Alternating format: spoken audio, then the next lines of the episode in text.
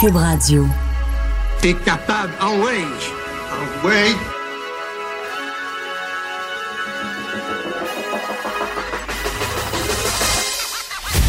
Jonathan Trudeau. Joe, Trudeau et Maude Boutet. Franchement dit. Cube Radio. Bon jeudi, aujourd'hui on est le 21 novembre 2019. Mon nom est Jonathan Trudeau, bienvenue à Cube Radio, bienvenue dans Franchement dit. Salut mon Boutet. Hey, salut, tu t'es fait couper les cheveux. Oui, je me suis fait toiletter. J'avais une soirée hier, euh, alors j'étais au- Ah, au, voilà. toilettage. Ils m'ont passé le petit clipper, m'ont mis un petit peu de poudre anti-puce. Ils m'ont limé les ongles. Cool. J'aime ça dire que je vais me faire toiletter au lieu d'aller me faire couper les cheveux. Quoi qu'au prix que ça coûte à cette heure, m'a dire c'est un Christy de toilettage. Là. Ouais, hein? Ah, pour les gars une- aussi, c'est rendu, ça coûte Ah! C'est une drôle d'industrie. Ça, honnêtement, là, pis c'est drôle, je- mon Dieu, j'avais pas prévu de parler de ça, là, mais sais, les, les barbiers, barbières sont vraiment. On, on fait un retour en force Le grand au cours des dernières années. Et moi, ma, ma coiffeuse, qui bon aujourd'hui est barbière, me coupe les cheveux depuis euh, écoute, une douzaine d'années, je pense. Je les connais, elle avait 24 ans, puis. Et, et là, elle- je, je l'ai toujours suivi. Puis elle a été dans, dans les premières à ramener la mode du, euh, du barbier. OK. Euh, Il y a, écoute, j'ai envie de te dire, peut-être six ans, euh, elle a été suivre des formations en Europe pour, sur comment le faire la, barbe avec la lame et Ouais. tout ça. Avant que ça devienne vraiment, qu'on a l'impression que tous les salons font ça. Puis, moi, je suis quelqu'un de très, très, très fidèle. Mais tu sais, à un moment donné, tu dis, tu sais, comme moi, ma coiffeuse, je pense pas qu'elle m'écoute, là. C'est pas grave, ça m'écoute, je l'adore, Julie, là, mais c'est rendu que faudrait que je prenne mon rendez-vous comme trois semaines d'avance si je veux qu'elle me coupe les cheveux parce qu'elle est rendue tellement en demande. Elle est rendue bouquet, barre en barre. Là, j'ai été hier. Hier, je pouvais même pas la voir elle parce que je- j'avais pas réussi à avoir un rendez-vous avec elle à brève échéance. Puis là, elle m'a dit, je suis déjà booké jusqu'à Noël, je peux pas te voir avant Noël. Et tu dis, ouais, tu sais. Hey, moi, c'est je-. Un, rendez-vous chez la coiffeuse, là, je suis incapable de prendre ça d'avance. Moi, il me pogne Hey, la bulle. Il me pogne la bulle, puis il faut que ce soit comme demain, si possible. Si c'est dans la semaine, parfait, mais si elle me dit ça va aller dans deux semaines, euh, non. Ça, ça me refroidit complètement. Je suis pas capable. Je, je sais pas, je sais pas Ben, pourquoi. Mais moi, je sais non. pas si toi c'est la même chose. Hein, moi, je, je, sais, je me fais couper les cheveux plus souvent. Je suis un gars, mais mes cheveux, c'est en fait le moment où je dois faire couper mes cheveux, c'est la même chose qu'une date d'expiration sur un yogourt dans le frigidaire, mettons. C'est Il y a une malléable. journée qui est bon, le lendemain il est plus bon. Ah, OK. Tu sais, parce que tu sais, c'est- souvent, il y a des humoristes qui ont fait des gags là-dessus. là. Qu'est-ce qui se passe dans cette nuit-là? Là? Entre le 21 puis le 22, y a-tu des hamsters qui viennent mettre des affaires? Parce que il reste que tu sais, c'est une date qui est à titre Suggéré. indicatif, mais ouais. moi, dans ma tête, ça fait une coupure.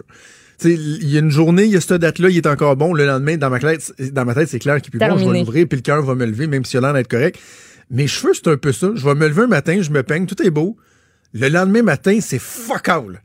C'est comme si dans la journée, là, il y a comme, il s'est passé de quoi, c'est comme s'il avait poussé de 4 pouces. C'est fini. Fait que je le sais pas à l'avance. Puis en plus, l'autre chose que je sais pas à l'avance, c'est mes horaires de TV. Oui, il y a ça aussi. Je, je me mettrai pas en non-disponibilité pour l'ajout parce qu'il faut que j'aille me faire couper les cheveux. Fait que j'attends d'avoir mon horaire. Mais ouais. Fait que bref, et, et- et tout ça pour dire que Ouais. dans les, les, les barbershops ou les salons de coiffure où il y a des, des coupes masculines qui sont trendy, c'est rendu cher en Simonac. Puis- Pour de vrai, moi, je t'avais d'atteindre le point de, de rupture. là. Ah, ouais. Mais Ben, pour- 42 pièces une coupe de cheveux pour gars, là. Là, Mais t'as dis-toi que c'est moins cher qu'une fille qui se fait faire des mèches, puis qui se fait teindre, puis qui se fait couper les cheveux, puis qui se fait faire le brushing. Euh, Ouais, moi, il m'a tu y demandé. vas combien de temps? Hein? Euh, Tu vas combien de temps? non, moi, je vais pas souvent. Je sais qu'il y a des filles Ben, qui vont bien Moi, plus souvent, mais tu sais, moi, au, euh, Ah, ouais. Hey, moi, si je peux passer un six mois sans y aller. Ben, c'est ça, ça te coûte plus cher, mais moi, c'est récurrent, c'est à chaque mois qu'il faut que je le dépense, là.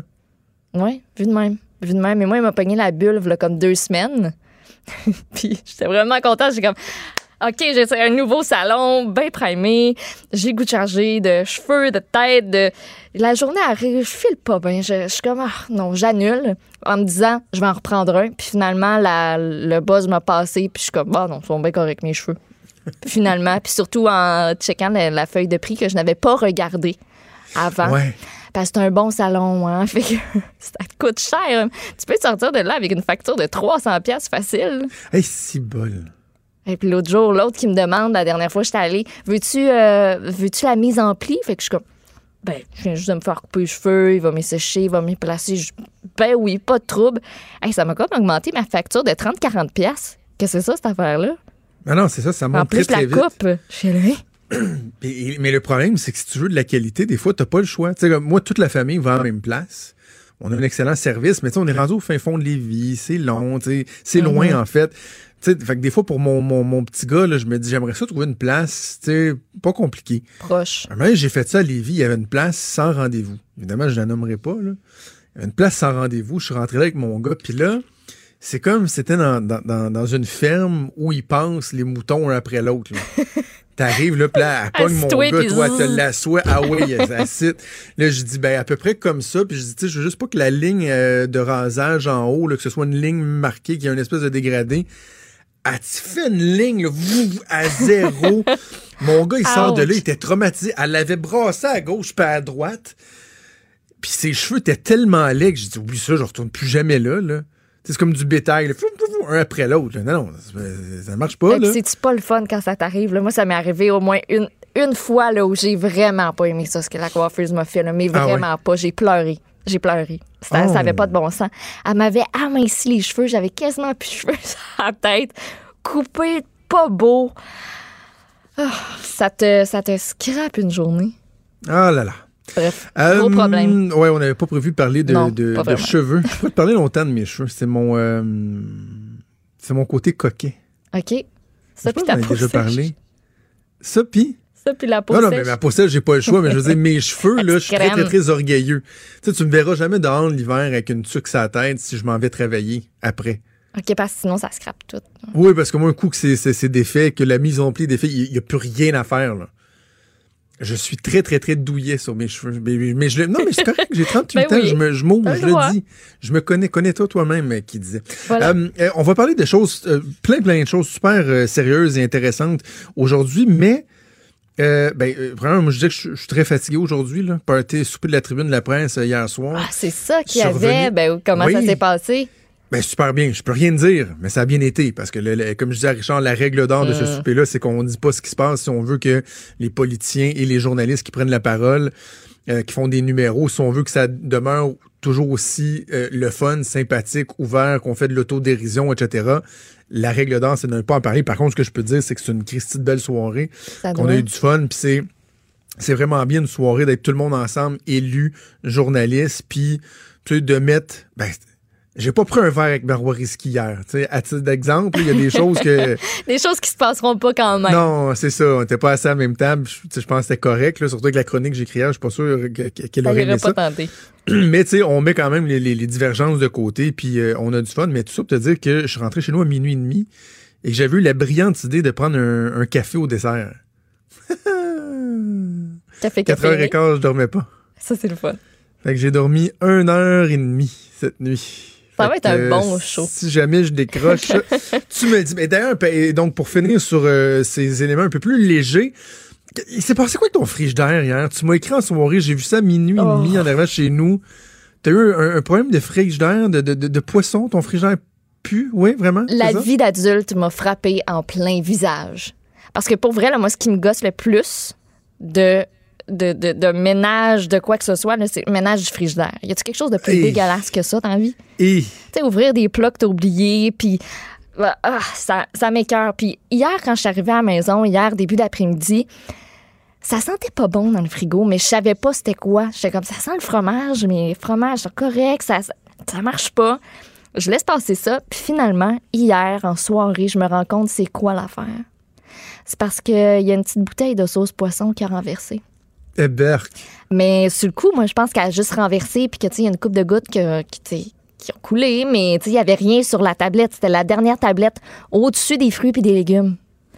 Sauf que hum, ça a coulé en arrière de la tablette. En dessous des bacs des fruits et légumes, il y avait un lac de sauce poisson. Ça sentait Ah, le tas. Ça sentait tellement pas bon. Là. Le cœur m'a levé, je pense. Ça sentait le poisson. Ça sentait le poisson, ça sentait. ça- ça- vous savez, c'est quoi la sauce poisson? T'en mets pas beaucoup d'habitude dans une recette, puis ça goûte, puis ça sent. Là. Il y avait une flaque, une mort de sauce poisson dans le fond du frigidaire que j'ai toute lavée. Euh, ils font même pas des affaires chiennes de même à Fort Boyard. Comme, je suis certaine qu'il y a des, il y a des candidats de Fort Boyard qui ont pas eu des preuves aussi difficiles que celle-là. Le cœur, c'était dégueulasse. J'avais l'impression après que ça sentait partout. Tu sais, Ah, quand, tu- quand l'odeur te reste là, puis que t'as l'impression. Puis là, je lavais mes mains, puis j'ai arrêté. Ah, c'était dégueulasse. Ah non, je te moi, je suis tellement mal au cœur. Ça m'écoeure, J'ai le cœur qui lève à rien. Puis quand ça me pogne, après ça, je fais juste y penser, même si je le sens pas, puis le cœur me lève encore. Voilà. Euh, C'était bon, mon, anecdote, euh, pas le fun, euh, pas le fun il est propre, là? Là, il est rendu propre. Puis, tu sais, il y a toujours aussi, tu sais, les frigidaires de job, là. Ici, on n'est pas pire, là. Mais moi, ça a toujours été une des affaires qui m'écœure le plus. Il y a tout le temps quelqu'un quelque part qui oublie quelque chose, puis que ça sent le yob. Ah, ça fait du bien. Ça fait du bien? C'est bon.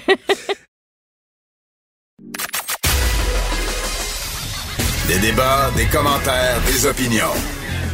Ça, c'est franchement dit. Cube Radio.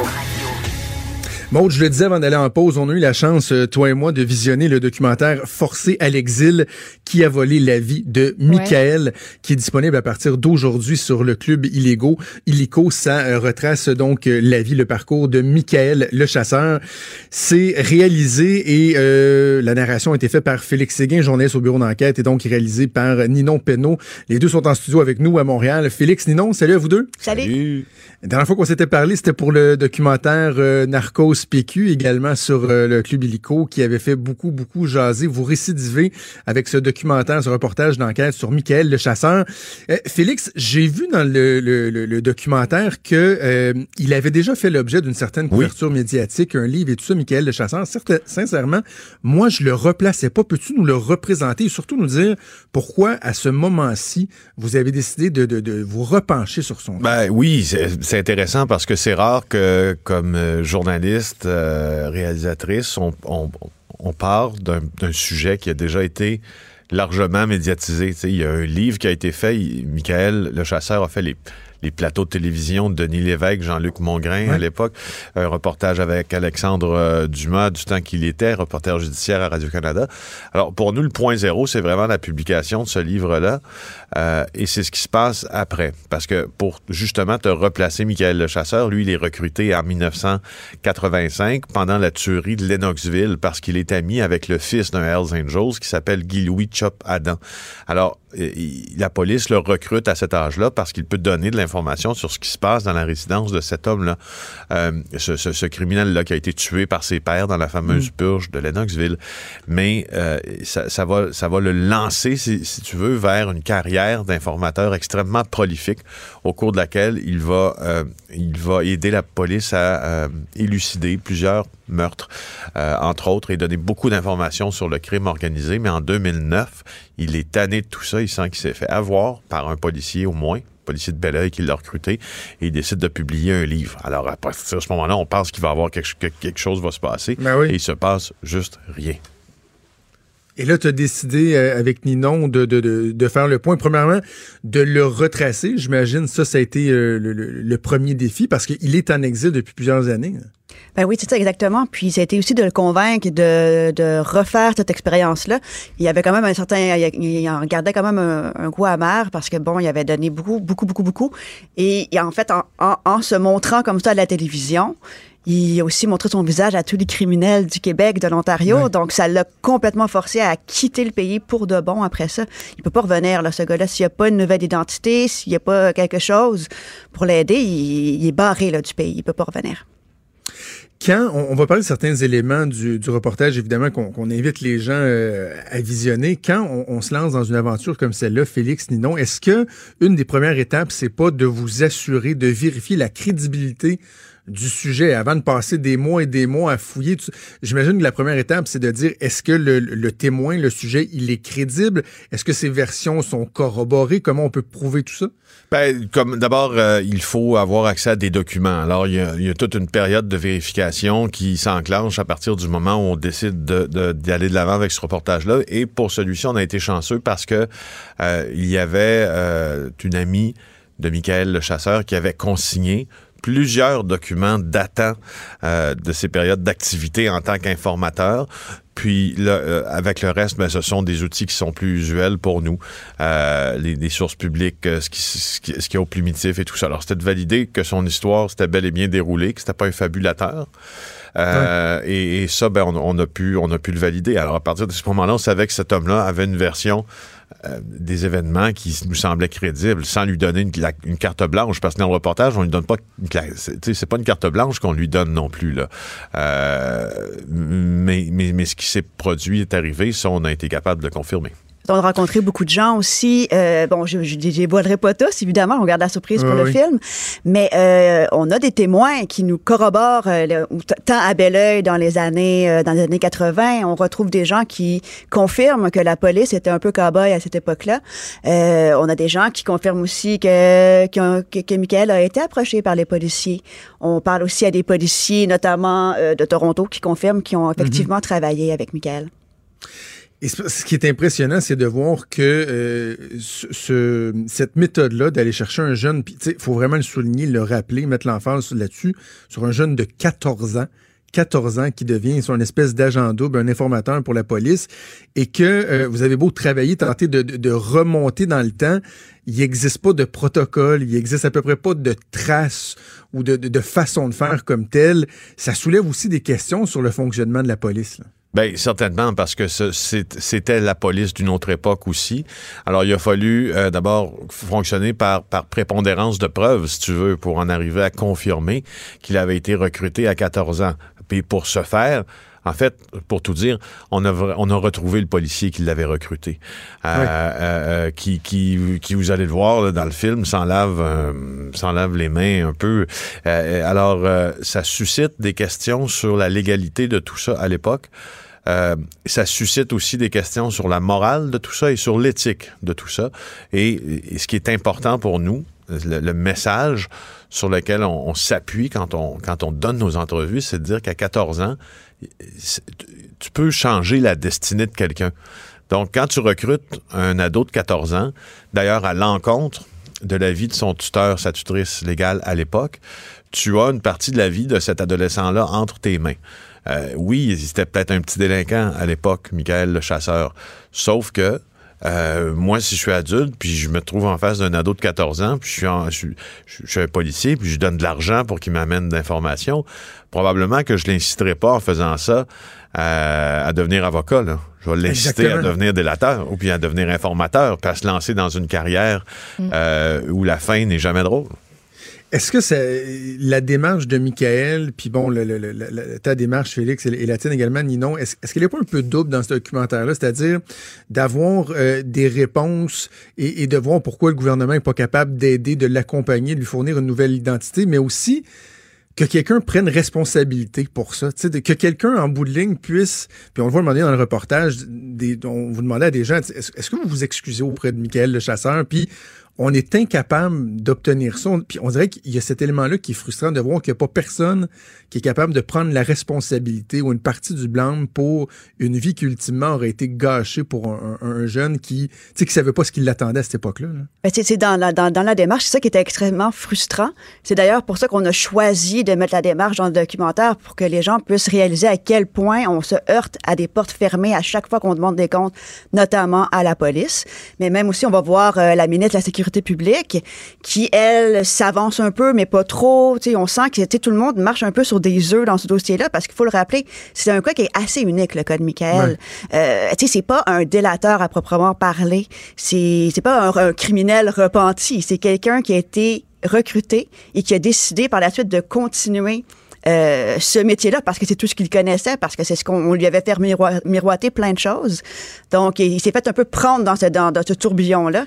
Donc, euh, c'était extrêmement difficile. Je là, trouve ça intéressant, là, cette question-là, sur la- cette démarche-là qui, qui est double, effectivement, parce que, euh, bon, Ninon est une euh, documentariste réputée. Moi, je suis journaliste d'enquête. Puis, dans ce que moi, je fais habituellement, euh, il n'y a, y a pas de- y a pas de place à l'opinion, à la prise de position. La licence que te donne Oui. le grand reportage est différente. Tu peux, tu peux aller un peu plus loin, puis tu le vois dans, dans le documentaire, euh, dans le grand reportage plutôt tu le vois à un moment donné, je, je, je, je suis fâché. Je, suis vraiment très fâché. À un moment donné, je lance mon cellulaire, là, puis j'en ai plus, j'en ai ma claque. Ah oui. Parce que euh, parce que toutes les portes se ferment, puis elles se ferment souvent. Euh, et, et ça devient aliénant à un moment donné, puis on a décidé de laisser ça euh, transparaître aussi dans, dans, dans le document. Mais et, et c'est intéressant que tu le tu l'apportes parce que c'est un élément sur lequel je voulais questionner Ninon parce que le personnage central évidemment du documentaire c'est Michael le chasseur. Mais contrairement à ce que des fois on peut voir dans un reportage, tu as une place Félix qui est vraiment prépondérante parce que justement dans le narratif, il y a cet élément-là, la frustration, les démarches, les interrogations, tout ce à quoi tu te butes. Ça a été un choix qui, qui, qui, qui- qui a été difficile ça à faire, Ninon, Félix? Ou Il s'est, imposé lui-même parce que comme, comme justement, on n'arrêtait pas de se, se- se heurter à des obstacles. Puis comme on ne réussissait pas non plus à avoir les entrevues qu'on désirait avoir tout le temps, donc c'est de, de, de pouvoir justement montrer cette démarche-là, montrer ces échecs-là. Pour nous, c'est comme devenu l'évidence. On, on va, on va amener les gens avec nous dans cette quête-là pour, pour, pour, mettre en, en, en relief que c'est, c'est dur questionner la police, puis surtout quand ça fait aussi longtemps. Tu sais, Il n'y a, y a- il y a plus de traces. euh, Il n'y a plus de preuves écrites euh, à la police euh, de Belleuil parce que bon, les, services de police ont été euh, fusionnés. Donc, euh, il y a vraiment personne qui veut parler. Donc, euh, ouais, c'est imposé de lui-même, ce choix-là. À votre, euh, on dirait qu'à votre surprise dans, dans le documentaire, vous avez, euh, vous avez été rencontrer Geneviève Guilbeault. Euh, ça, c'était en septembre dernier. Est-ce que depuis septembre dernier, euh, il s'est passé quelque chose? Parce que ça fait quand même, quoi, deux, deux mois quasiment que vous lui avez parlé, qu'elle avait des réponses, mais pas vraiment en même temps. Ouais. Est-ce que vous avez eu des retours? En fait, elle a, bon, elle a mollement confirmé dans, dans le documentaire qu'elle allait aider Michael le chasseur, puis avec le, le ministère de la Justice se pencher sur l'éventualité de lui fournir une nouvelle identité ou toute autre- forme euh, d'aide qui pourrait faire en sorte qu'il revienne au pays. Euh, J'insiste sur le mollement. Alors oui, Ben. euh, c'est- mais, mais de ce qu'on en sait, là, aux vérifications qui ont été faites il y a quelques jours d'ailleurs, ces démarches-là euh, se continuent et vont bon train. Pour ça, euh, pour, pour Michael, le chasseur, ne serait-ce que ça, c'est une victoire. Parce qu'au fond, euh, même mollement, c'est quand même la première fois qu'on l'écoute. Ouais. Alors, Euh, combien, euh, combien de temps ça prend faire un, un- un truc comme celui-là? On sent que c'est un travail de, de longue haleine. On voit qu'il y a des images qui ont été tournées il y a, il y a plusieurs mois. C'est Ouais. combien de temps de travail? On a commencé, ben, le, le- le- bon, le- bon, la pré-prod en tant que telle a commencé au, au début du mois de juin. Donc, euh, ça, ça a pris beaucoup de temps. Puis, il a fallu, à un moment donné, justement, changer un peu notre, euh, notre, notre, notre trame narrative, justement, parce qu'on se rendait compte qu'on se- butait à trop de portes fermées. Puis, en même temps, on a aussi découvert euh, certaines réponses auxquelles on s'attendait pas. Donc, euh, donc, ça a été un- une démarche là, de 4-5 mois là, à temps plein. Mais il faut que tu saches, euh, Jonathan, que euh, Ninon, euh, bon, moi, j'avais ça à faire comme boulot, mais d'autres aussi. Euh, Ninon a travaillé à temps plein là-dessus. Donc, ça, c'est à temps plein là-dessus chaque jour. euh, ouvrable pendant les derniers mois là c'est ça qui la, la charge de travail elle est beaucoup là parce Ah qu'on oui. est parce que dans, au fond quand on est revenu d'Espagne où on a rencontré euh, Michael le chasseur avec avec notre entrevue puis plus l'enquête avançait, plus on s'est rendu compte qu'il nous manquait des bouts. Alors, euh, et puis il nous manquait, puis on se demandait comment attacher un bout avec l'autre. faut que ça s'écoute, cette affaire-là. faut que ça se regarde, faut que ça soit bon. Ah oui. Alors, euh, non, Ninon a travaillé, là, mais comme une bête pour, Les, pour les rendre ça. illustrations aussi, qui sont Oui. vraiment euh, Philippe superbes, un peu comme dans le Ouais. Narcos. C'est la même personne que, que vous C'est avez la utilisé même pour Narcos hein? Philippe, on aime tellement son travail, c'est c'est magnifique qu'est-ce qu'il fait vraiment, puis ça aide vraiment Ouais. aussi à illustrer des choses qui se sont passées il y a, il y a 30 ans, 20 ans. Donc euh, oui, un gros, gros chapeau. tête Philippe. C'est un gars qui a des idées, Ouais. euh, des idées éditoriales intéressantes. Puis son, son dessin aussi, son, son coup de crayon rend, rend ces idées-là. C'est ce qu'on trouve intéressant aussi. D'ailleurs, j'ai remarqué hier, je l'ai réécouté une dernière fois euh, avec des gens qui ont collaboré justement à cette enquête-là. Puis j'ai remarqué que dans un des dessins, ce que j'avais pas vu avant, il a, il a fait, euh, il- ben, ça se déroule, il y a une, une- comme un une enfilade de commerce, puis il y a un bar, là, et ça s'appelle le bar Philippe. Donc, il a mis ça. il a mis ça. Ah, un petit caméo. Un petit caméo. Euh, avant qu'on se laisse, Félix, je- une des questions aussi que je me posais, c'est quel est le, le risque réel pour une personne comme Michael, plusieurs années après des faits, de revenir, par exemple, ici, parce que, tu sais, on prend pour acquis que sa vie est en danger, mais euh, avec ta connaissance de, de, de ce milieu-là, est-ce qu'effectivement, même 10, 15, 20 ans, Michael le chasseur mettrait le pied en sol canadien, en sol québécois, et automatiquement, sa vie serait, serait, serait en danger? Ça, Ben, sa tête serait mise à prix?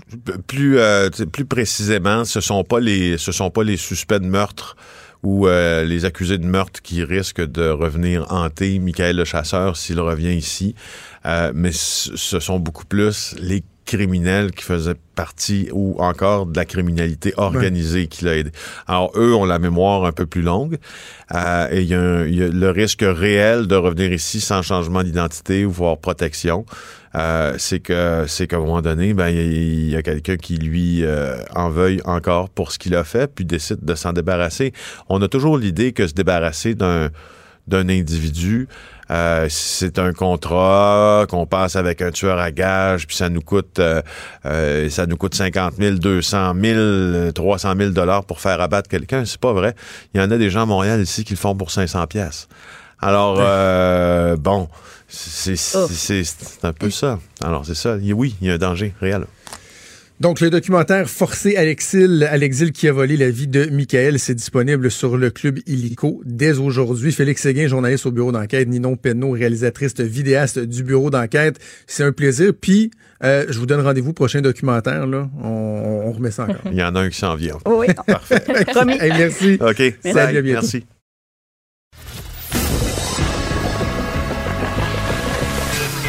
Franchement dit. Appelez ou textez au 187 Cube Radio 1877 827 2346.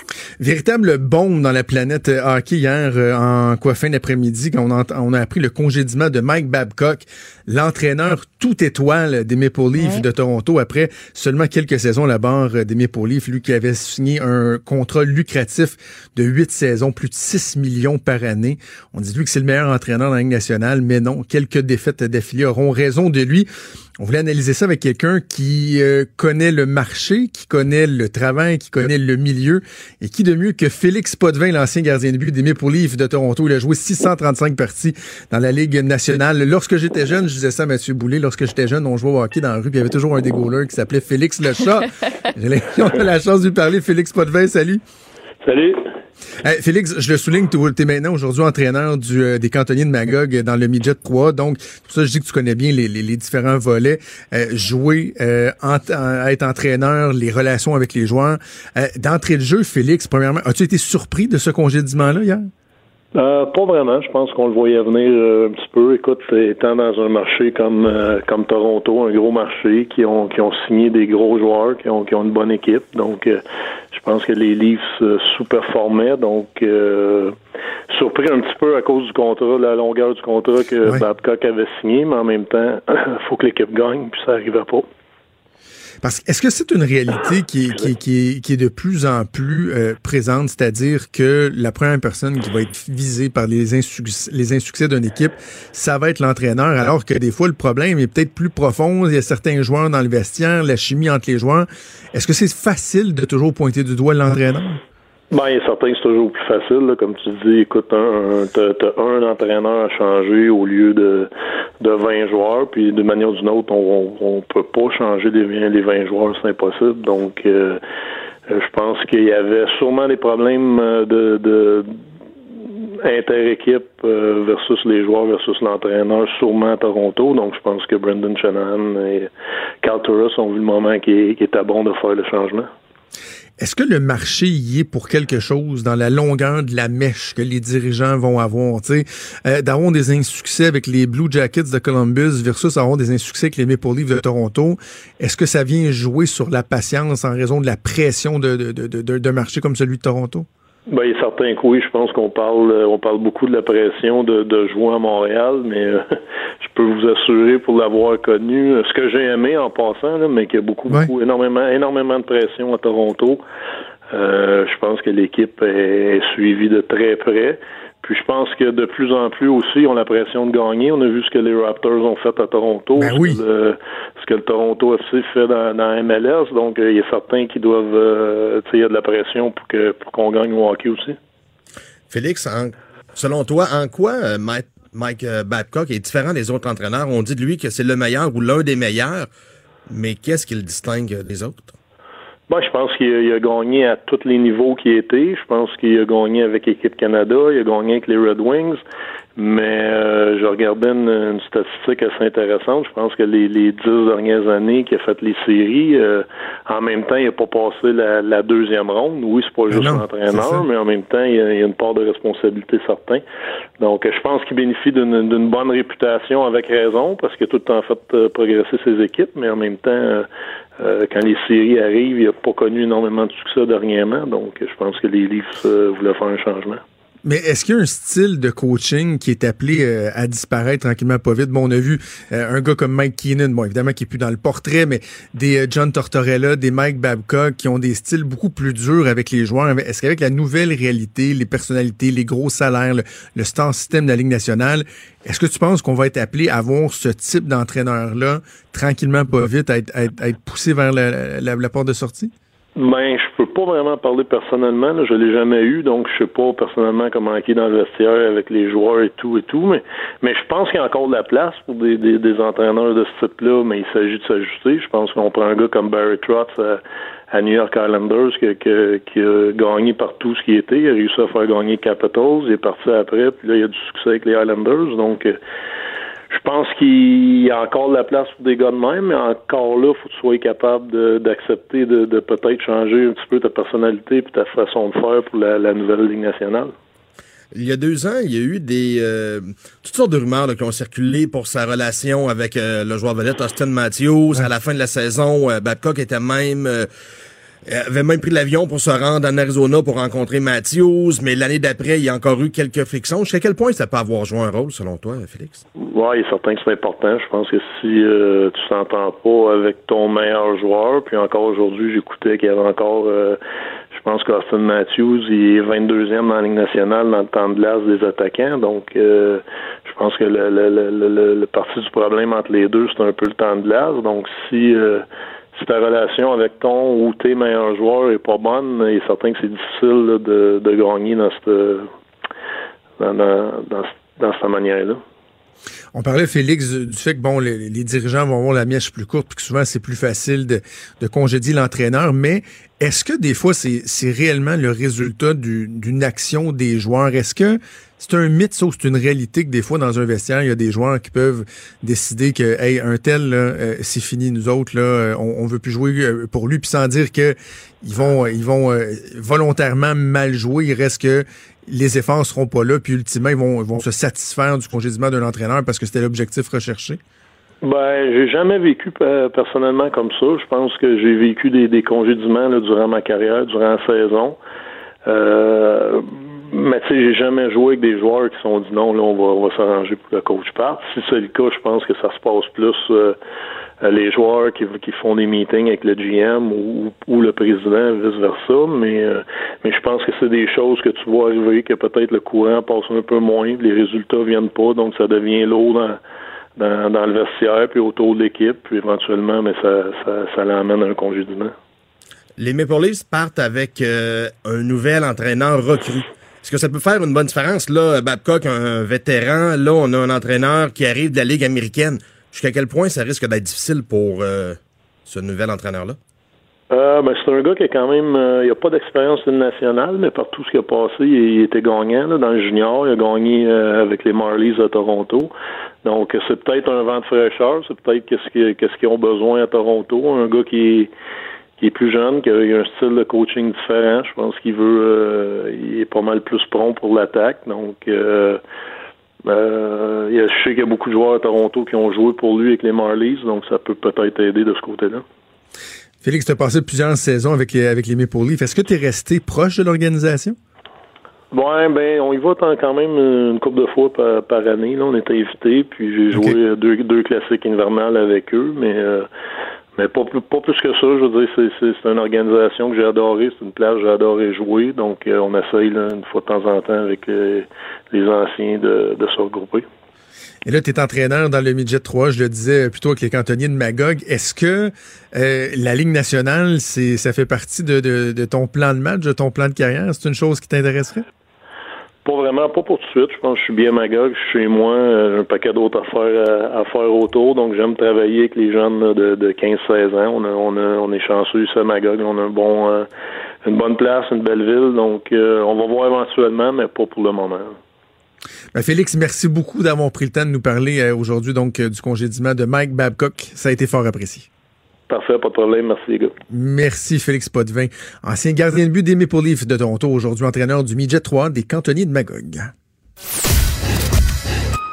Vous écoutez Franchement dit.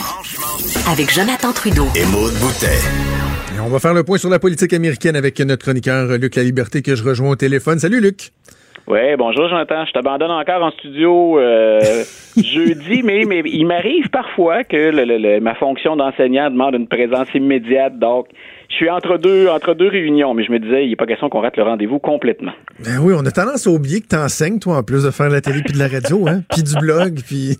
Oui, voilà, ma fonction première demeure quand même de, de, de, former nos jeunes dans les cégeps, puis en plus, j'y prends grand plaisir. Je suis un, je suis un privilégié, voilà. je peux toucher un peu à tout.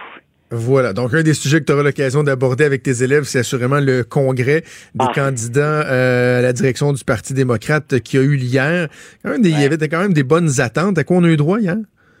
Hier, écoute, c'est d'abord un, euh, puis pourtant, tu, tu, sais à quel point je peux être passionné, puis que pour moi, un débat ou encore les audiences publiques là, qui, qui est encore ce matin, euh, oui. pour moi, c'est l'équivalent d'un bon, un bon match de sport pour un passionné de hockey ou de baseball.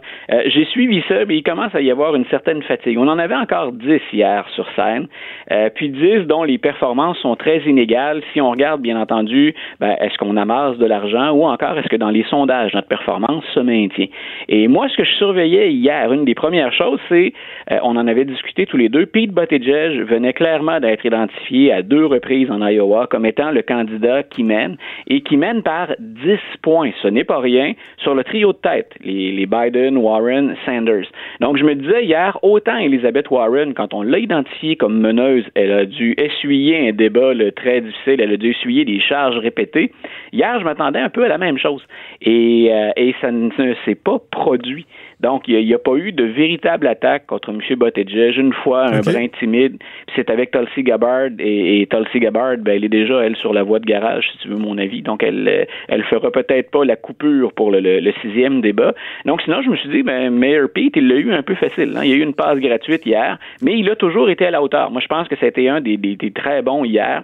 Si on cherche un candidat centriste, euh, M. Buttigieg a plein de choses à offrir. Maintenant, puis j'ai écrit justement là-dessus ce matin, est-ce que le fait qu'il soit homosexuel et marié, c'est quelque chose avec lequel l'ensemble de la population américaine est prête ouais. à vivre suffisamment pour le choisir comme candidat, mais se ranger derrière lui à la présidence ensuite, ben ça, c'est un sujet plat à aborder, mais ça demeure préoccupant dans son cas. Sinon, hier, si je suis un, démocrate, puis que je suis un démocrate qui se disait depuis un certain temps, euh, ben j'aime bien Mme Warren, M. Sanders, on le sait ce qu'il va dire, mais en même temps, ça nous semble pas très, très réaliste. Revenons sur le plancher des vaches. On n'a pas de machine à imprimer des sous, euh, puis on n'a pas de menu législatif facile parce qu'il y aura toujours des républicains contre nous, puis peut-être même majoritaires dans une des chambres. Si je suis ce type de démocrate, hier, j'étais content. Parce qu'hier, j'ai eu plus d'options au centre. Et ça venait moins de Joe Biden. M. Biden, il était encore une fois fois décevant hier. Si je suis un stratège ah oui. qui a misé sur M. Biden, euh, je commence sérieusement à douter de, de, mon investissement, puis je vais regarder Bloomberg ou je vais regarder Deval Patrick. Les deux n'étaient pas là hier en passant. Donc, euh, mais je regarde les candidats plus au centre. Et, et hier, ben, il y a Buttigieg, dont moi, je peux penser beaucoup de bien, mais lui reconnaître ce qu'on pourrait appeler en termes de golf un, un handicap. Hier, il y a Amy Klobuchar qui s'est démarquée aussi. Mais c'est peut-être, dans son cas à elle, trop peu, trop ouais. tard. Madame Klobuchar, là, depuis le début, euh, elle représente la voix du centre. Elle répète à qui veut l'entendre.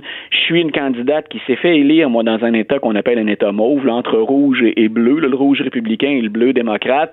Euh, je sais comment gagner dans ces États-là. Vous êtes dans ma région quand vous parlez des swing states. Hier, elle est parvenue à placer son mot. Elle l'avait fait dans l'avant-dernier débat, puis elle le fait hier. Mais en même temps, est-ce que c'est ce qui va changer la donne? Est-ce que soudainement, depuis le débat d'hier, on en arrive finalement à se dire, hey, Claude Bouchard, c'est peut-être pour nous la solution? Euh, elle a eu, faut lui donner du mérite hier, quelques bonnes déclarations. Entre autres, elle a appelé, puis là, elle s'adressait aux Américains en général.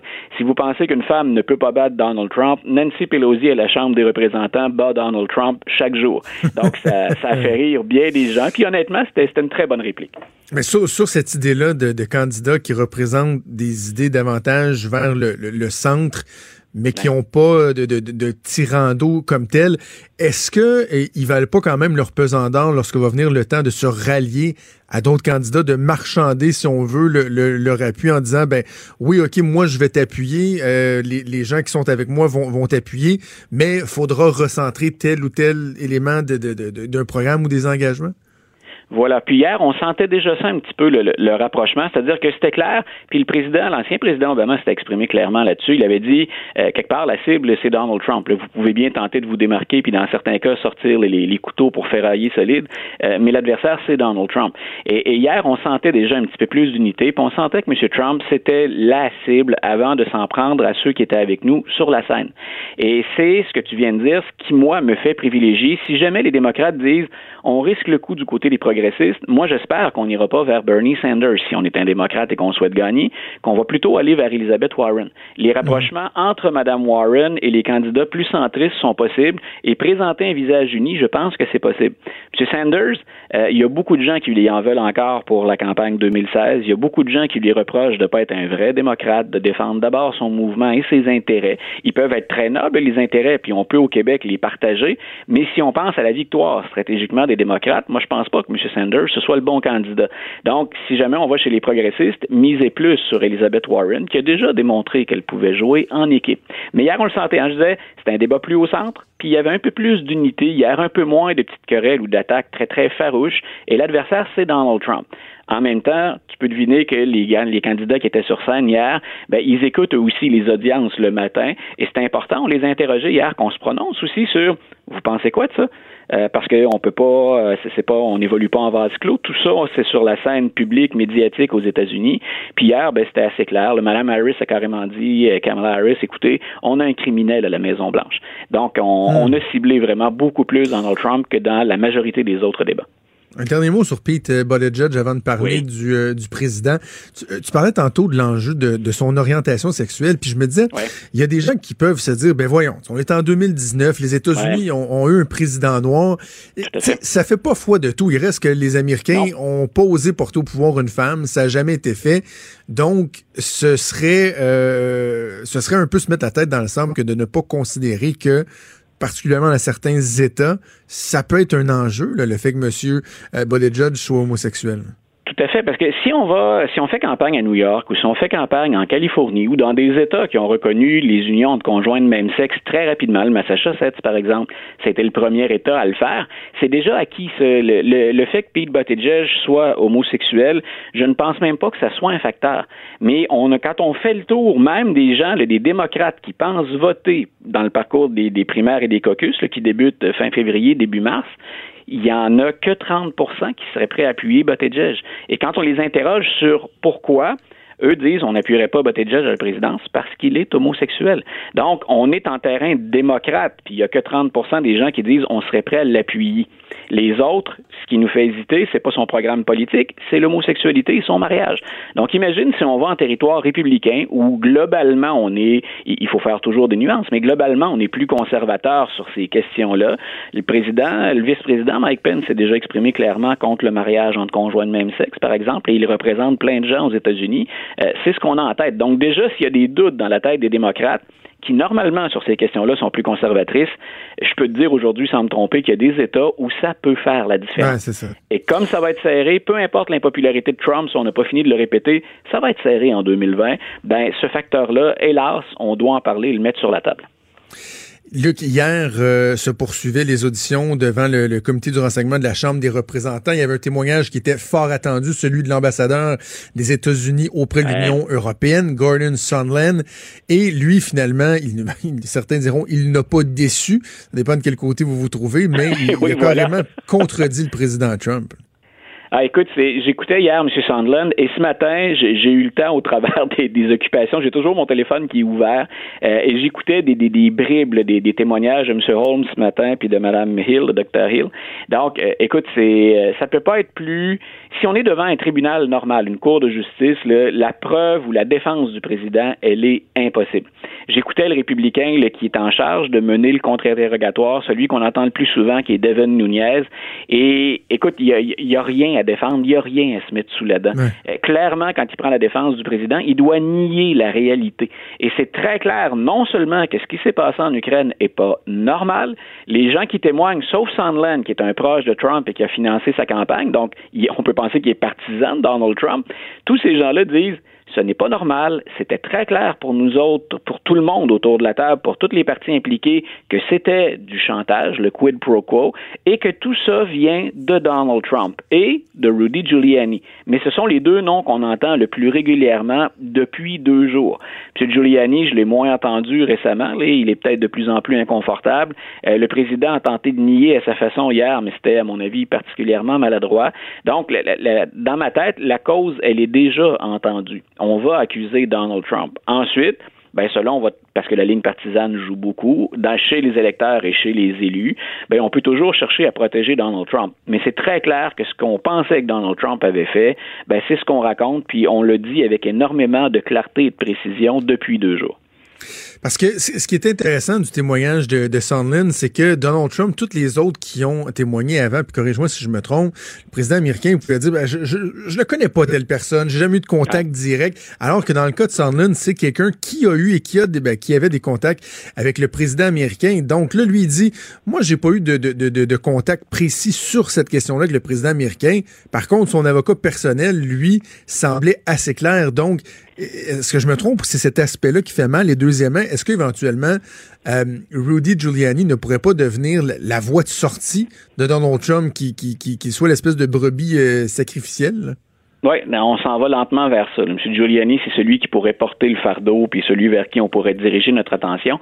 Mais hier aussi, Jonathan, quand tu dis on n'a pas discuté, il l'a pas entendu de la, bouche de Donald Trump, il raconte hier un épisode, pour ceux qui s'intéressent un peu à la diplomatie ou aux affaires du monde, on a décrit hier, et c'est Sandland qui le décrit, puis Mme Hill ou M. Holmes ce matin validait ça mot pour mot. Il parle, dans, il est dans un restaurant en Ukraine, Sandland, avec son téléphone personnel donc sur une ligne non sécurisée, il appelle le président des États-Unis directement pour aborder des questions sensibles. Et imagine les diplomates qui sont autour de la table. On ne se parle ou on entre en contact entre nous qu'avec des lignes sécurisées. Et là, il y a l'ambassadeur des États-Unis à l'Union européenne qui échange avec le président américain. Tout le monde peut entendre la conversation parce que Donald Trump parle particulièrement fort et Sandland tient son téléphone loin de sa tête sur une ligne pas sécurisée. Et on enquête, les gens oublient ça aussi, on enquête actuellement sur ces appels-là parce que les Russes auraient carrément le contenu de la conversation. On est capable de hacker et d'entendre de, les conversations, euh, des conversations euh, de, qui, qui nécessitent habituellement un encadrement plus sécuritaire on facilite la vie de ceux qui souhaitent faire l'équivalent de l'écoute électronique ou de l'enregistrement d'appels et de renseignements confidentiels. Écoute, pour tous ceux qui euh, ont fait de la diplomatie ou qui se sont intéressés à ça, qui ont lu là-dessus, c'est absolument hallucinant. C'est un manque de professionnalisme, c'est de l'amateurisme de haut niveau. Euh, c'est carrément irresponsable.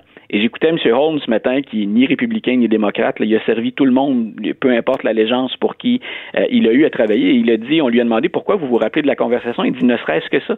Il dit, j'ai jamais vu ça de toute ma carrière. Et ce sont tous des diplomates expérimentés. Et ce qu'on dit, c'est, on est vraiment dans un autre monde. Euh, ce sont des choses qui ne se font pas pour des raisons de sécurité les plus élémentaires. Euh, rapidement, Luc, c'est la fin, là. Ça, se termine aujourd'hui ou demain, les, audiences? C'est quoi la, ben, la fin de la deuxième semaine. Donc, il n'est pas impossible qu'on fasse venir d'autres témoins. Mais déjà, je pense que les démocrates ont suffisamment de, de, matériel, et puis ça doit déjà être en cours, pour rédiger les articles selon lesquels on va accuser Donald Trump. Mais si on a à mettre un pari, parce qu'on ne l'a pas accusé encore officiellement, si on a à faire un pari à court terme, les démocrates vont l'accuser. Que va-t-il advenir ensuite? Comment on va gérer ça une fois rendu au Sénat? C'est une autre question. Mais préparez-vous à ça. Là. On a une bonne idée des articles qu'on va rédiger selon lesquels, il n'y en aura pas un seul, selon lesquels on va accuser Donald Trump. On va suivre ça ensemble au cours des prochaines semaines. Luc, on se reparle la semaine prochaine. Merci. Franchement dit. Jonathan Trudeau. Et Maude Boutet. Appelez ou textez au 187 Cube Radio. 1877 827 2346. Cube Radio. Cube Radio. On va faire le tour de l'actualité avec Maude. Maude, journée importante à l'Assemblée nationale. Finalement, finalement, il y aura euh, cette commission parlementaire pour euh, se pencher sur la fuite de données chez Desjardins. Oui, on va entendre, euh, on va entendre plusieurs personnes. Euh, notamment Equifax. Évidemment, le mouvement des jardins va lui aussi euh, témoigner. Donc, Guy Cormier, l'Autorité des marchés financiers, l'Association des banquiers canadiens, l'Office de la protection du consommateur et aussi un dénommé José Fernandez. Fernandez ah oui, on le connaissait pas jusqu'à ce matin, lui. Ben non, mais Colin, il fait une belle une ce matin. Euh, donc, lui est titulaire d'une chaire de recherche industrielle en cybersécurité et intelligence artificielle. On le décrit comme un expert indépendant. C'est le seul expert qui a été mandaté par Québec pour donner un avis impartial sur les fuites de données de Desjardins. Euh, mais l'affaire, c'est qu'en février dernier, il aurait reçu, il a reçu en fait 1,25 1,25 million de dollars de la part de Desjardins pour sa chaire de recherche. Euh, c'est ça, c'est pas de l'argent qui s'est mis direct dans les poches, c'est important de le mentionner, mais quand même. Hein. Mais quand même, en février dernier, Guy Cormier, qui est le président, chef de la direction du mouvement Desjardins, a annoncé cet investissement-là sur cinq ans pour que l'institution financière, ça devienne un partenaire de la chaire de recherche de M. Fernandez. Puis quatre mois plus tard, Desjardins nous euh, mettait au courant par rapport à la fuite de données qui l'avait frappé, qui avait frappé pas mal euh, tous ses membres. La haute direction du mouvement était déjà au courant de la fuite avant l'annonce de l'investissement. C'est ça qui dérange quand même pas mal euh, l'opposition. ce gars-là a été choisi par le cabinet du leader parlementaire du gouvernement, Simon Jolin Barrette. Donc, il se retrouve encore une fois dans une situation pas facile. Et il a réagi là d'ailleurs euh, ce matin en disant que lui ignorait que ce seul expert-là qui avait été mandaté euh, avait reçu ce, ce montant-là, qui avait un, mécanisme de financement entre la chaire puis le mouvement des jardins. Euh, il y a notamment Vincent Marissal qui est sorti ce matin pour, pour dénoncer tout ça aussi. Il a dit, tu sais, nous autres, on a remis une liste là, de gens qui étaient impartials. On aurait pu aller ailleurs. Mais c'est ça l'affaire. Il y a deux choses là-dedans. C'est que premièrement, Simon Jolin Barrette, à un moment donné, euh, devra immanquablement se poser des questions sur son entourage. Oui. Quand j'ai un truc comme ça, si je le dis ici, je l'écris ou je le dis à la télé, là, après ça, des fois, mon téléphone sonne. Là, puis là, tu sais, un, un chef de cabinet, un attaché politique, un attaché de presse, un peu insulté. Là, hey, tu sais, moi, je fais ma job. Puis, je sais pas, à part son attaché de presse, je, je connais pas le cabinet à Simon Jolin Barrette. Mais c'est pas normal que personne n'avait fait de vérification, que personne a flagué ça, de dire Hey, wow, tu sais, c'est quand même 1,5 million qui a, qui a été donné à ce gars-là. Comment se fait-il qu'il n'y a pas eu de un minimum de vérification? C'est le même entourage. Puis là, je sais, certains vont dire, ouais, mais c'est le cabinet de l'immigration, le cabinet du leader. C'est pas exactement le même cabinet, mais de façon générale, ça demeure l'entourage de Simon, Simon Jolin Barrette, mm-hmm. qui n'avait pas été en mesure non plus de lui dire que sa liste ne faisait pas de Christie de bon sens, sa liste des emplois, euh, des domaines qu'il voulait euh, scraper dans le cadre du programme d'expérience québécoise. Ça commence à faire beaucoup. Ça commence à faire beaucoup. Et là où le bas blesse dans ce cas-ci, dans le cas de cet expert, l'unique expert invité euh, à, témoigner aujourd'hui sur la commission parlementaire qui va se pencher sur les, fuites de Desjardins, c'est que, encore une fois, par souci, par volonté d'aller très, très, très rapidement, le gouvernement, contrairement euh, aux, habitudes usuelles, c'est pas assez que les partis d'opposition pour déterminer, pour faire la liste des gens qui étaient pour être appelés. C'est une commission qui est transpartisane. Ça aurait dû être l'occasion, comme c'est le cas normalement, pour les différents partis de s'asseoir ensemble. Et là, tu as le bureau du leader de l'opposition qui dit Nous, on aimerait entendre telle, telle, telle personne. Oui, mais là, nous, c'est quoi? Moi, j'aimerais t'entendre telle personne. Ouais, regarde, moi, je suis pas sûr, celle-là. Toi, enlève celle-là. Moi, je vais enlever l'autre. On s'entend pour ces deux. C'est des négociations. C'est comme ça que ça fonctionne. Or, là, ils ont voulu faire à leur tête de façon. Ils ont, ils ont agi de façon unilatérale. ils se ramassent encore une fois dans la chenoute. Moi, je dis pas que l'expert, là, il est biaisé ou quoi que ce soit, mais c'est encore une fois un problème de perception et ça rend ça euh, très difficile pour euh, Simon Jonin Barrette, encore une fois, qui va peut-être se faire taper sur les doigts par son patron. Luca Rocco Magnotta, J'ai juste vu le titre passer hier. C'est quoi? Il y a un documentaire, une série. Il y a des gens Ouais. qui se sont dit, tiens, ça va donc bien être intéressant de raconter son histoire. une série documentaire qui est produite par euh, Raw, qui est une boîte euh, britannique. C'est d'ailleurs leur première série qui va se retrouver, euh, eux, sur Netflix, mais ils ont fait un paquet d'autres affaires.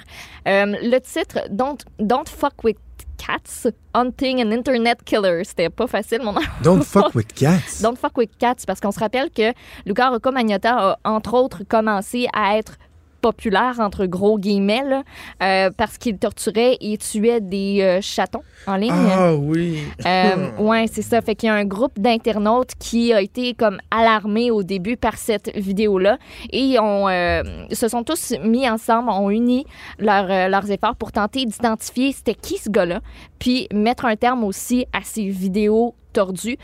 Par contre, sa célébrité naissante sur le web, ça l'a poussé à aller plus loin jusqu'à tuer son amant un étudiant chinois de 33 ans, Lin Jun, dans son appartement à Montréal en 2012. Parce qu'il faut se rappeler, ça, ça a parti d'ici. Ça a été, euh, ça a été médiatisé là, dans le monde entier, mais c'est vraiment à Montréal que tout ça euh, a Ouais. débuté. Il a démembré sa victime, expédié ses restes aussi à divers endroits euh, au pays. C'est une histoire sordide.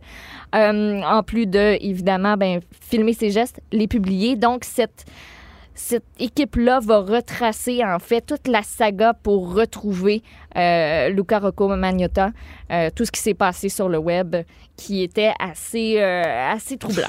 OK, fait que ça peut être quand même pertinent. là. C'est pas genre on va romancer la vie de, de, de Luca Rocco Il n'y a pas encore de, de bande-annonce officielle qui a été lancée. On peut voir dans l'aperçu de Netflix qui publie voici ce qui va s'en venir en décembre prochain parce que ça va sortir le 18 décembre. On peut voir quelques bouts euh, du documentaire, mais il n'y a pas encore de, de bande-annonce officielle. là. J'ai regardé tantôt puis j'en, j'en ai pas encore euh, retrouvé.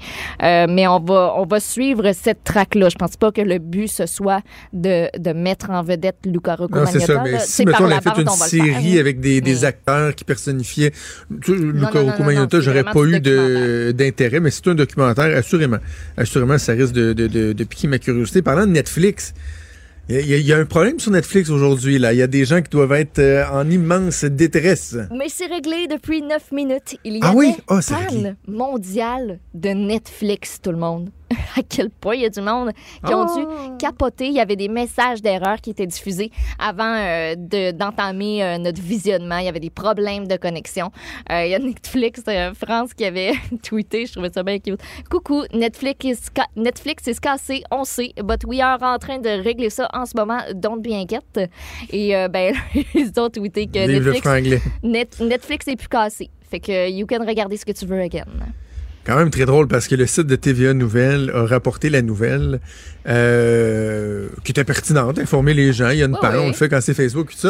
Là, ils ont mis une petite mention à côté parce que nous, on- nous on a parlé tantôt à Félix euh, Séguin euh, sur le, le- le- le reportage du bureau d'enquête. Et là, ils ont dit profitez-en pour regarder le grand reportage de Félix Séguin du bureau d'enquête sur un informateur forcé à l'exil disponible sur Club Illico. Donc, Oui. le Club Illico, lui, qui était euh, up and running, qui était bien en fonction.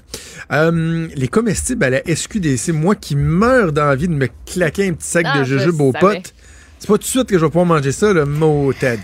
Non, ce sera pas tout de suite. Et nous autres, ben, euh, on sera pas. euh, on, on va être un petit peu en arrière du reste du Canada. On sera pas euh, capable d'avoir accès à ces produits-là à partir du 16 décembre, comme ça va être le cas dans toutes les autres provinces, mais plutôt le 1er janvier 2020.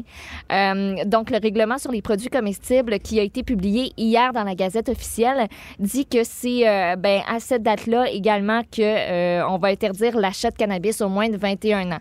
Fait que deux en un, à partir de ce moment-là, les comestibles sont disponibles, pas le droit à partir de 21 ans. Euh, du côté de la SQDC, on assure que cette décision-là elle a été prise à l'interne, que c'est pas une directive gouvernementale, mais mettons que tu sais, ça adonne bien. Euh, ce qu'on veut du côté de la SQDC, c'est de laisser davantage de temps aux producteurs pour adapter leurs produits aux normes plus restrictives du Québec, Euh, parce qu'on se rappelle qu'ici, là, tu n'en retrouveras pas des beaux petits jujubes, là, ça ça fonctionne pas. Euh, le règlement dit que ben une friandise, une confiserie, un dessert, du chocolat ou tout autre produit attrayant pour les personnes âgées de moins de 21 ans, c'est non. Fait que qu'est-ce qu'on va retrouver à partir du 1er janvier? C'est ça que tu demandes? Je sais, je sais. Tu es impatient d'essayer l'eau gazéifiée. le thé, les, Les bières sans alcool contenant du THC. Fait que ça va surtout être du liquide sur les tablettes de la SQDC. Pour les comestibles solides, il va falloir attendre un petit peu que les producteurs puissent proposer des produits qui sont autres que les friandises que je vous ai nommées.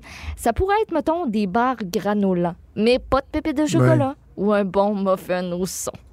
Et pas de Ouais, ouais, ouais.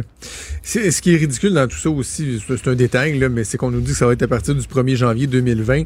Mais news flash, les amis, nous, on a confié ça à une société d'État. 1er janvier 2020, ça va être fermé, la SQDC. C'est férié. Ça va être férié, là. C'est pas, c'est pas comme si en vendait au couche-tard, là. Il y en aura pas le 1er janvier 2020.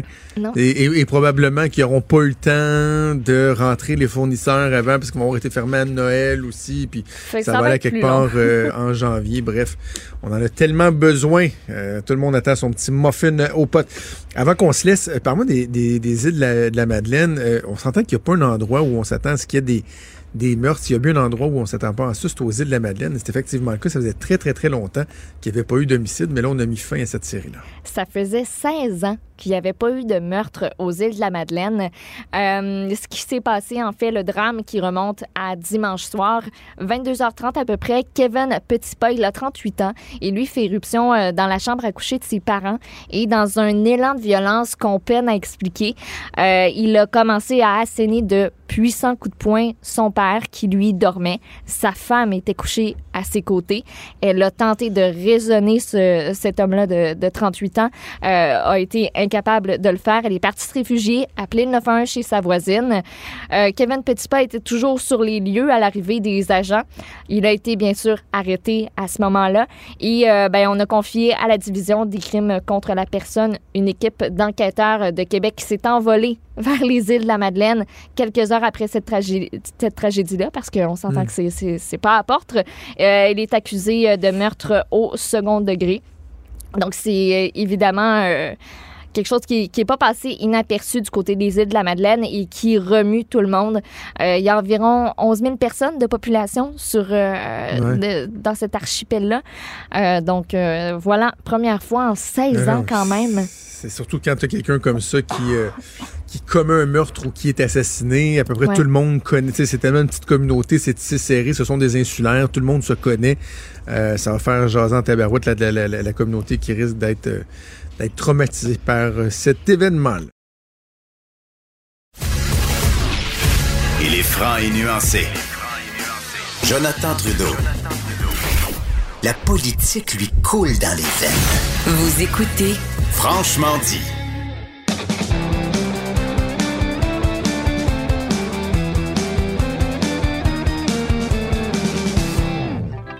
C'est l'heure de la chronique disque dur avec Stéphane Plante. Salut Stéphane. Salut Jonathan.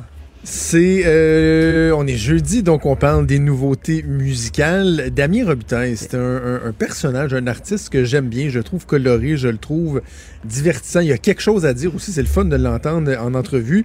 Et là, il me fait plaisir. Il sort un album de Noël. Et oui, juste pour toi, un album de Noël, parce que qui dit nouveauté en novembre, ben, souvent, on est dans les, les chansons de Noël.